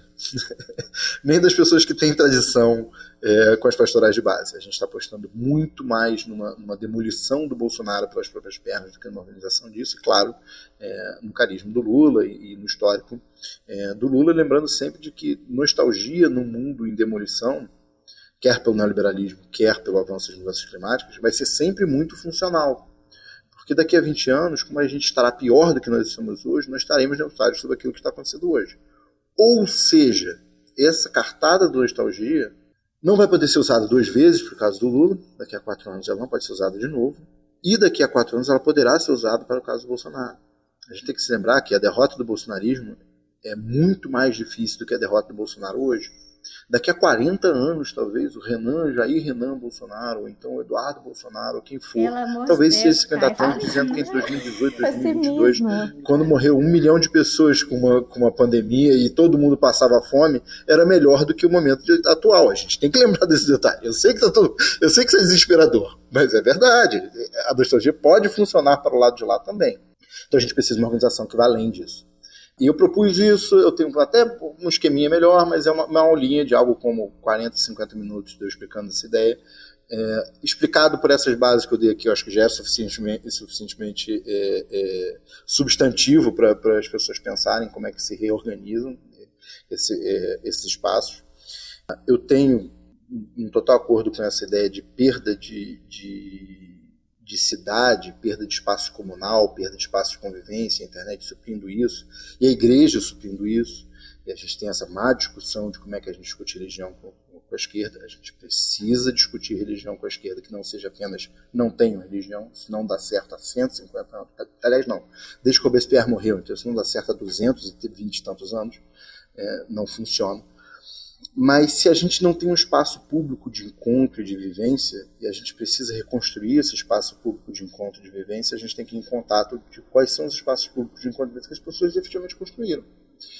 E a casa, é, muitas vezes é, venha para minha casa, porque não tem mais como se encontrar na rua, é, praças e etc. são mas essa ideia permanente, não, a gente vai na rua e a gente panfleta na rua ali e nosso contato é só te entregar um panfleto, isso é muito pior do que a internet é muito menos efetivo do que a internet faz. Se a gente pensar uma organização que seja de contato permanente com as pessoas para construir uma intimidade, que derrote a intimidade artificial que, que essa potência técnica, sociotécnica gerou com, com a internet, a gente não, não tem caminho.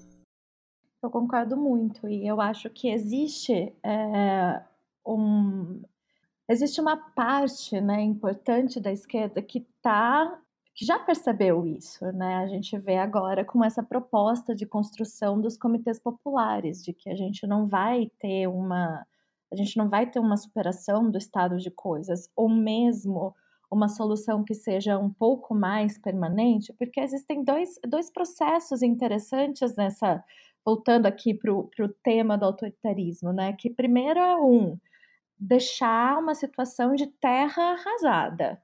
Ou seja, o próximo governo que chega, ele pega coisa nos Estados A gente viu isso na Argentina. É, a gente pega um governo, a gente pega um estado, a gente pega um país tão destruído, tão profundamente arrasado, a herança, esse legado desses governos, assim, de é, na Argentina a gente nem está falando ali da super extrema direita, né? Mas a gente está falando de um governo extremamente neoliberal, é, ou seja, a agenda está ali posta, né? A gente pega um país de terra tão arrasada, as coisas em um estado tão ruim e com expectativas tão grandes, é, que você acaba se colocando num, numa situação muito complicada, né? Como superar? O Caio falou uma coisa interessante ali, a nostalgia que a gente tem, né? A gente tem que pensar que não só o país está num contexto diferente, como a cena geopolítica, né, a, a, política global é completamente diferente do que era 20 anos atrás. A gente está num outro momento histórico e isso faz parte desse projeto. E a segunda parte é a perniciosidade, né? Como, como a porosidade nas instituições, como que esse legado que vai ficando ali consegue ser superado, porque não só é, na mente das pessoas esse afastamento, né? A Sabrina colocou a questão do velho da van, que é a identificação pessoal, né? Assim, ou do Bolsonaro que ai, fala o que pensa, agora ninguém mais fala o que a gente pode ou não falar. Eu falo o que penso, ou eu ajo desse jeito extremamente escatológico, né? Velho da van, o Hernandes. É, mas e as instituições que pensam e dão subsídio para isso, que fazem esse projeto se prolongar no tempo? Como que a gente vai, através dessa mobilização popular, também criar um sistema né, que de pesos e contrapesos, que a gente fala em português, né? Checks and balances. É, como que a gente vai colocar um freio nisso? Porque Bolsonaro sai. Bolsonarismo vai sair das instituições? E bem com esta pergunta pairando no ar, porque de uma resposta muito mais difícil de se resolver, eu vou entrar aqui para a nossa última fase aqui do nosso podcast hoje, porque senão eu estou sendo péssima de, de gravar tempo, porque eu vou me envolvendo na discussão aqui. Então tá na hora, tá na hora da gente entrar na questão da repercussão. E eu já tinha preparado aqui um, escolhido uma notícia para a gente comentar, que eu acho que está muito alinhado com como a gente relacionou a questão de autoritarismo e, de tecnologia hoje. Missão falhada. Como o aplicativo anti-BDS de Israel faliu. Junho de 2017, um evento ligado ao desfile anual Celebrate Israel de Nova York, o então ministro de Assuntos Estratégicos Gilad Erdan anunciou o lançamento de uma nova campanha digital que era o 4L for Israel, uma loja digital completa projetada para fornecer ferramentas para ativistas para promover Israel e deslegitimar o movimento de boicote, desinvestimento e sanções, BDS, liderado por palestinos.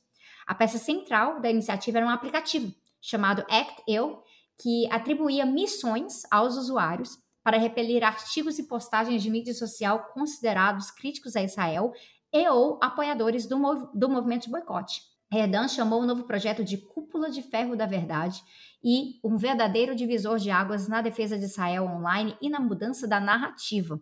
No desfile de Nova York, um carro alegórico que promovia o aplicativo mostrou um celular com o logotipo do Act ao lado de uma versão de Theodor Herzl, o pai do sionismo moderno, como um hipster, completo, por algum motivo, com um par de bandeiras israelenses salientes da cabeça dele. Mas se você perguntar a Michael Bilkert, um acadêmico canadense ativista e vice-presidente da Canadians for Justice and Peace in the Middle East, que passou quase cinco anos monitorando o aplicativo através da conta do Twitter, Behind Israel's Troll Army, a prevaricação em torno das origens e operadores do aplicativo fazia parte de uma estratégia mais ampla né, de no logo, né, sem logotipo, como a gente faz referência no Amy Klein, do trabalho dela, perseguida pelo governo israelense. Então, Bilkert diz que, que isso permitiu que as autoridades coreografassem atividade de mídia social sem ter a fonte identificada. A ideia era, tanto quanto possível, fazer aparecer respostas espontâneas de base a coisas online. E aqui é uma tradução livre do, do, do site do 972 Meg, porque tá, tá só em inglês. Mas eu escolhi esse porque eu acho que eu sabia que a gente ia acabar entrando mais ou menos nessa temática de como há uma manipulação. É, mas também porque eu estudei com o Michael, o Michael foi, foi colega meu de doutorado, e é uma coisa que a gente observa muito é, nesse ponto de que há neste processo inteiro, algumas iniciativas que são de manipula manipulação, que a gente já determinou como manipulação aqui, mas que elas estão passando por um certo nível de atuação que me lembra algumas coisas do próprio empreendedorismo, porque no caso desse aplicativo, para mim, isso me lembra muito aquela questão de gamificação. Né? Então, a, pontuação, fazer melhor, você tem uma missão, você tem que fazer tal coisa. Então, como é que essas estratégias de avanço, é, no caso de Israel falando, né, colonial, autoritário, é, de braços dados com o imperialismo, isso avança de uma maneira que as pessoas compram aquilo ali de uma maneira que está muito relacionada ao próprio neoliberalismo e à reprodução do capital hoje em dia. Eu, sinceramente, não vejo um problema na forma. É, eu vejo um problema muito mais no conteúdo do que na forma. Vamos lá, eu acho que o problema da, da, da missão, e eu acho que uma das razões de ter fracassado, se você for reparar bem, o, o sionismo liberal está em derrota no, no, nos países centrais, é, ou você tem o crescimento de um, de um sionismo de extrema direita, que é extremamente antissemita, mais que defende o Estado de Israel, faz parte da, da extrema direita atual, é, ou você tem um, sionismo, um antisionismo crítico, inclusive de judeus, dizendo que é, o Estado de Israel é um Estado de apartheid. Últimos, na última década tem sido derrotado e por conta disso dá até para avaliar que esse, esse tentativa de, de aplicativo deu errado. É, a existência de um espaço central que diga para você o que você deve fazer agora para organizar a sua, a sua é, militância imediata, ela não é nem exatamente de direita. Se for pegar um aplicativo de Canvas do DSA, ele faz exatamente isso.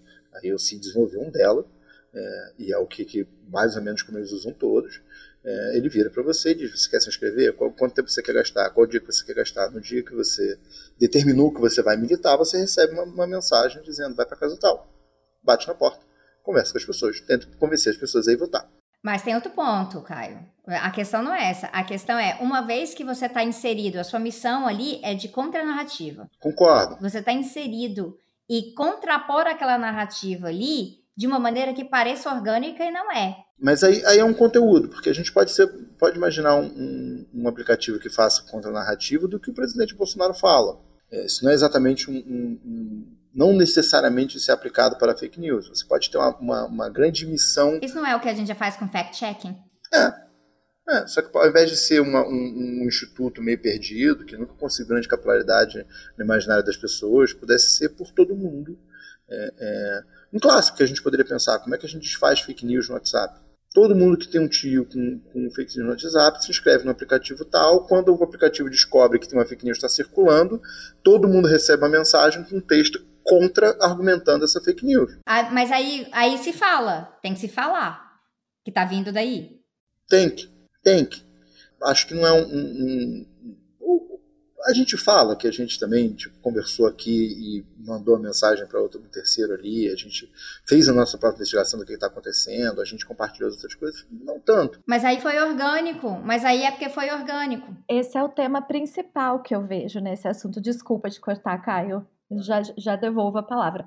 Qual é o qual é a limite? O limite é cada pessoa, o, in, o, indiv, o indivíduo sentir que ele, por livre e espontânea vontade, por mais manipulada que essa vontade seja, ele está fazendo o ativismo, a militância, o papel dele para uma sociedade melhor. Que esse é o ponto, aí, é aí está o limite de uma plataforma como essa que você falou. Perde esse sentido do eu estou fazendo a minha contribuição e vira uma tarefa vira uma coisa que ele precisa fazer e ele não quer fazer. Ele não faz porque ele quer. Ele faz porque ele sente parte daquilo na hora que ele pode. Esse seria meu ponto 2 de por que, que isso foi derrotado, é, por que, que isso deu errado. Que é se você tinha uma centralização exagerada, sem nenhum processo de entrega de baixo para cima, você desengaja as pessoas. A melhor forma de você fazer um aplicativo desse era minimamente ter algum processo de, de engajamento para a reconstrução dele permanente. É, eu, eu, sempre eu brinco isso sempre assim todo bom processo de gamificação envolve um pouco de Calvin Ball Calvin o, o Calvin Hobbes Calvin Haroldo era aquele é, quadrinho que tinha o Calvin Ball que era um, um, jogo que a cada momento ele gritava uma regra nova e, e, e fazia regra nova uma gamificação só funciona com uma permanente mudança das regras então a, o fracasso foi esse mas eu não tenho problema com a forma eu tenho problema real com o conteúdo juntar um monte de gente para mentir, ao invés de para desmentir. É, montar um monte de gente para é, defender o apartheid, ao invés de defender o não apartheid. Aí, ok. É, mas eu acho que existe um uso possível de uma ferramenta dessa. O exemplo da SA que eu dei é, é, é, claro, né? É claro que é uma esquerda muito mais rica do que a nossa, com mais capacidade de desenvolvimento e blá blá blá blá blá blá, blá mas que funcionou funciona até hoje. É, e mais engraçado era, o aplicativo de esquerda funciona mais do que o aplicativo do, do, do Partido Democrata. É, eles tiveram que, que, fazer um certo hacking ali de roubar isso para voltar a funcionar no Partido Democrata.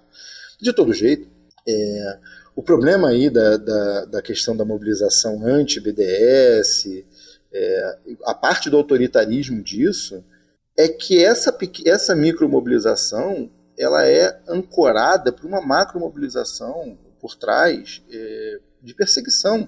E, e, aí, o grande cancelador é, nos Estados Unidos é o que acontece com Norman Finkelstein, com pessoas assim que falam mal, falam bem de, do BDS, falam mal é, de Israel, do, do Estado Apartheid de Israel, e, e, perdem seus empregos como professores, e por aí vai.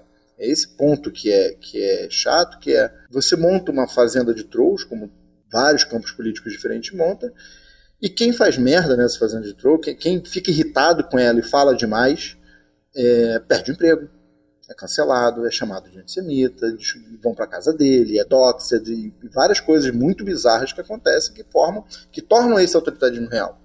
É, é, meramente mobilização para a defesa da própria pauta política é, é só a forma mais ineficiente que eu gostaria menos, que eu preferiria que fosse feito de outras formas, mas eu não tenho uma questão nem, nem ética nem política com, com, essa forma em si. Sabe? O ponto que eu acho que, que é levado é o que se comunica sobre isso. Porque a questão deste aplicativo é que as pessoas pegavam as missões, faziam as coisas das missões, isso dava uma, uma impressão de que. Vou dar um exemplo de que não é sobre esse aplicativo, mas que é muito válido. Eu lembro o primeiro vídeo meu que os bolsonaristas assim flodaram os comentários pegaram print desse vídeo, jogaram vários grupos, falaram, vai lá falar para essa menina isso, isso, isso e aquilo, e a, e a galera vinha, e vinha em peso, como se estivessem dando a sua própria opinião, mas na verdade estavam simplesmente replicando o que é aquilo ali. Então você tem uma questão que é conteúdo, mas também é forma, porque a orientação é vá lá fazer isso, sendo que na nossa perspectiva um pouco mais crítica, eu acho que assim a gente tem que pensar uma maneira de sim, temos que ter missões para as pessoas para contrapor, mas elas não podem, ali na sua maneira de fazer aquilo ali, agir como um troll também. Vim aqui e flodei os comentários de algum lugar falando que o BDS é bom. Porque também não vai ser eficaz. Porque você lê trocentos comentários, um depois do outro, de todo mundo falando BDS é bom com N, porque tá, o pessoal copiou e colou e tá lá com, com o, mesmo, o mesmo erro ortográfico ou algo assim também não é eficaz. E aí eu acho que é onde mora esse desafio nosso entre forma e conteúdo. Porque eu, eu acho eu, eu acho que gamificação, por exemplo, para quem eu é, fazendo streaming na Twitch, ter Discord, a gamificação ela é legal no sentido de trazer certos incentivos. Mas tem esse grande risco dela, como forma, ela restringir a capacidade de um conteúdo ser mais crítico, ser mais, emancipador. E aí você entra numa questão que não, eu acho que não é nem de ética, ela é uma questão realmente de, de eficácia para tentar cumprir com aquela tarefa ali. Mesmo porque existe um limite da efetividade desse tipo de desse tipo de coisa. Nós contra eles, vamos cancelar, vamos é, vamos fazer, vamos flodar um, um conteúdo, né? Porque é, é muito passageiro, é muito efêmero. existe uma, um limite entre o que eu estou disposto a fazer, como a gente já falou, mas também existe um limite é, de sustentabilidade no tempo para esse tipo de coisa. As pessoas cansam. A gente vê redes sociais o tempo todo tem que ficar trazendo coisas novas, ferramentas novas. Agora é vídeo, agora é reels, agora é não sei o quê. Porque as pessoas cansam daquilo, é, cansam daquela forma de ação. E você acaba cada vez mais falando para a bolha. As pessoas já nem sabem aquilo que você falou copia e cola, nem sabe o tema do que está falando. Então, o debate é muito efêmero é, e a efetividade desse tipo de ação também é cada vez mais efêmera. E as pessoas se cansam de não ver resultados. Ai, que saco, vou lá escrever de novo no vídeo daquela menina. E a menina vai continuar. Menina, é você, né? Então, é que você falou.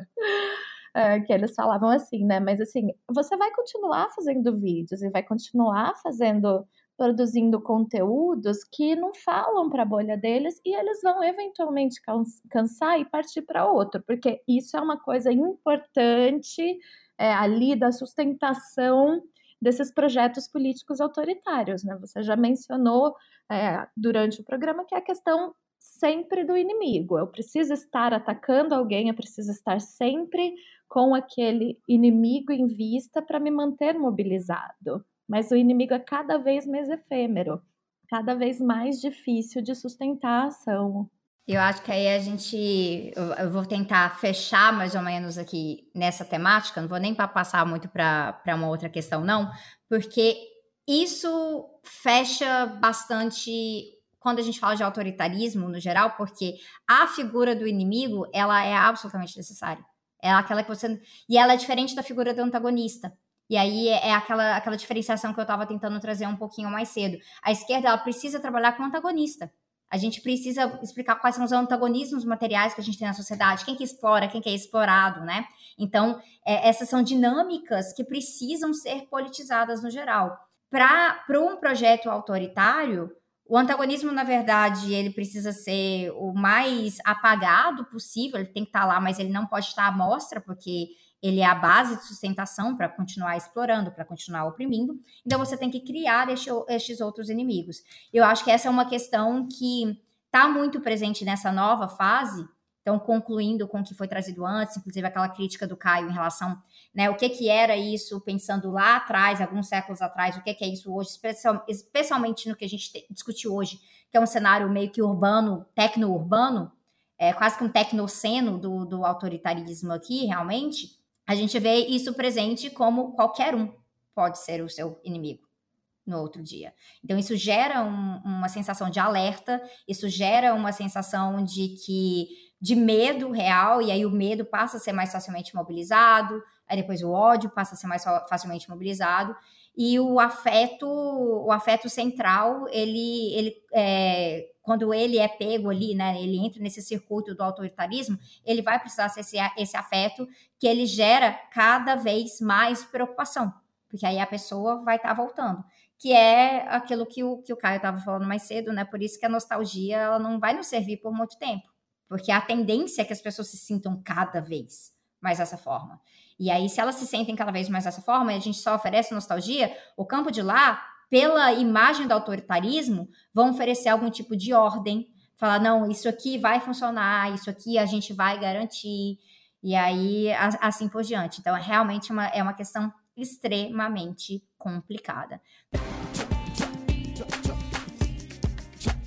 Então, eu quero aproveitar para agradecer novamente a presença de Aline e de Caio aqui. Queria que vocês falassem bem rapidinho aí onde as pessoas podem encontrar mais é, do trabalho de vocês, organizações que estão envolvidos, se, né, o que é, qual que é a arroba no Twitter, essas coisas todas assim por diante, e deixar uma indicaçãozinha para quem nos ouviu até agora no Entre Teses. Tá, não vou ter espaço de concluir, eu queria tanto falar algumas coisinhas mais. Fala, Caio, toma aí, um minutinho para concluir.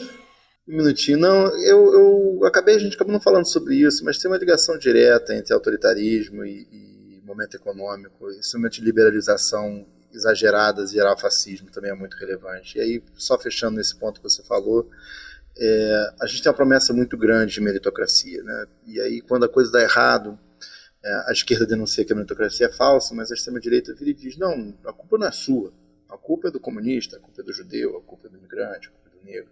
Isso é muito relevante para acontecer esse processo. Então, esse momento do fascismo foi um, um pós-superliberalização no início do século passado, e agora a gente estava vendo também um pós-neoliberalismo com isso. É só a conclusão que eu tinha. É, sobre recomendação, eu falei do Intervenção, acho um filmaço. É, eu falei é, do minha própria aula sobre o que é um que fazer pequeno, sobre como é que lida com questões de, da rede sociotécnica. É, eu vou recomendar, como eu tenho sempre recomendado, o Big Tech do Morozov, já é antigo, já está um pouco perdido e por aí vai. É, e o blog do Cory Doctorow, também acho essencial dar uma lida nele para discutir questões tecnológicas. É, vocês podem me achar no Caio Almendra, no, no Twitter, é, eu estou muito nativo no Medium, eu estou muito nativo em muitas outras coisas, porque agora eu sou pai de gêmeos, então complica um pouco minha produção de, de conteúdo. É, mas esses são os espaços onde eu, eu atuo hoje em dia. Em, quer dizer, em produção de conhecimento, né? em atuação militante, é muito difícil falar. Caio, eu sinto a sua dor. A gente poderia ficar mais pelo menos uma hora aqui conversando e ainda não teria é, chegado ao fundo de todas as tudo que a gente poderia falar sobre o tema. Eu tenho uma leitura mais leve, uma indicação de uma leitura mais leve, mas que fala muito sobre o tema do autoritarismo, puxando a sardinha aqui para o meu lado. Eu também sou editora na, na editora Expressão Popular e a gente publicou recentemente é, um livro que chama Victor, uma canção inacabada, que é uh, uma biografia escrita pela Joan Hara, que foi companheira do Victor Hara e que ela conta muito é, essa história, não só a história do Victor como artista, mas também é, todo o envolvimento dele, o engajamento dele é, na militância, na política, na organização popular, que eu acho que casa muito com o tema que a gente debateu aqui hoje, uma leitura linda, vale muito a pena. Eu sou uma péssima produtora de conteúdos nas redes sociais. Eu estou no Twitter, mas eu praticamente é, não estou muito ativa, né? Não faço muito, muitos, muitas postagens lá, mas eu tenho um programa quinzenal de entrevistas na TVT que chama Caminhos para o Mundo, onde a gente sempre traz um, um convidado internacional para fazer um debate sobre geopolítica, sobre temas correntes é, do ponto de vista internacional. E também atuo na Internacional Progressista, eu sou a coordenadora regional para a América Latina deles, e a gente está fazendo várias ações, inclusive convido vocês para conhecerem o site. Nós vamos lançar em breve uma série de artigos sobre o Brasil voltados para a construção de uma agenda popular do Brasil que a gente quer, então convido vocês a seguirem aí as redes sociais, entrarem nos nossos sites.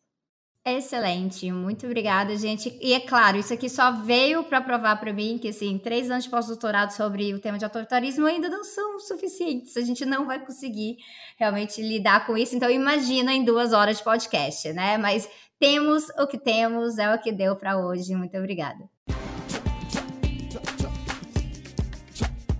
A injustiça vai por aí com passe firme. Os tiranos se organizam para 10 mil anos. O poder assevera, assim como é, deve continuar a ser. Nenhuma voz senão a voz dos dominantes. E nos mercados a expoliação fala alto. Agora é minha vez. Já entre os súditos, muitos dizem: o que queremos, nunca alcançaremos. Quem ainda está vivo, nunca diga nunca. O mais firme não é firme, assim como é, não ficará. Depois que os dominantes tiverem falado, falarão os dominados. Quem ousa dizer nunca? A quem se deve a duração da tirania? A nós. A quem sua derrubada? Também a nós. Quem será esmagado, que se levante. Quem está perdido, que lute. Quem se apercebeu de sua situação, como poderá ser detido? Os vencidos de hoje serão os vencedores de amanhã. De nunca sairá, ainda hoje.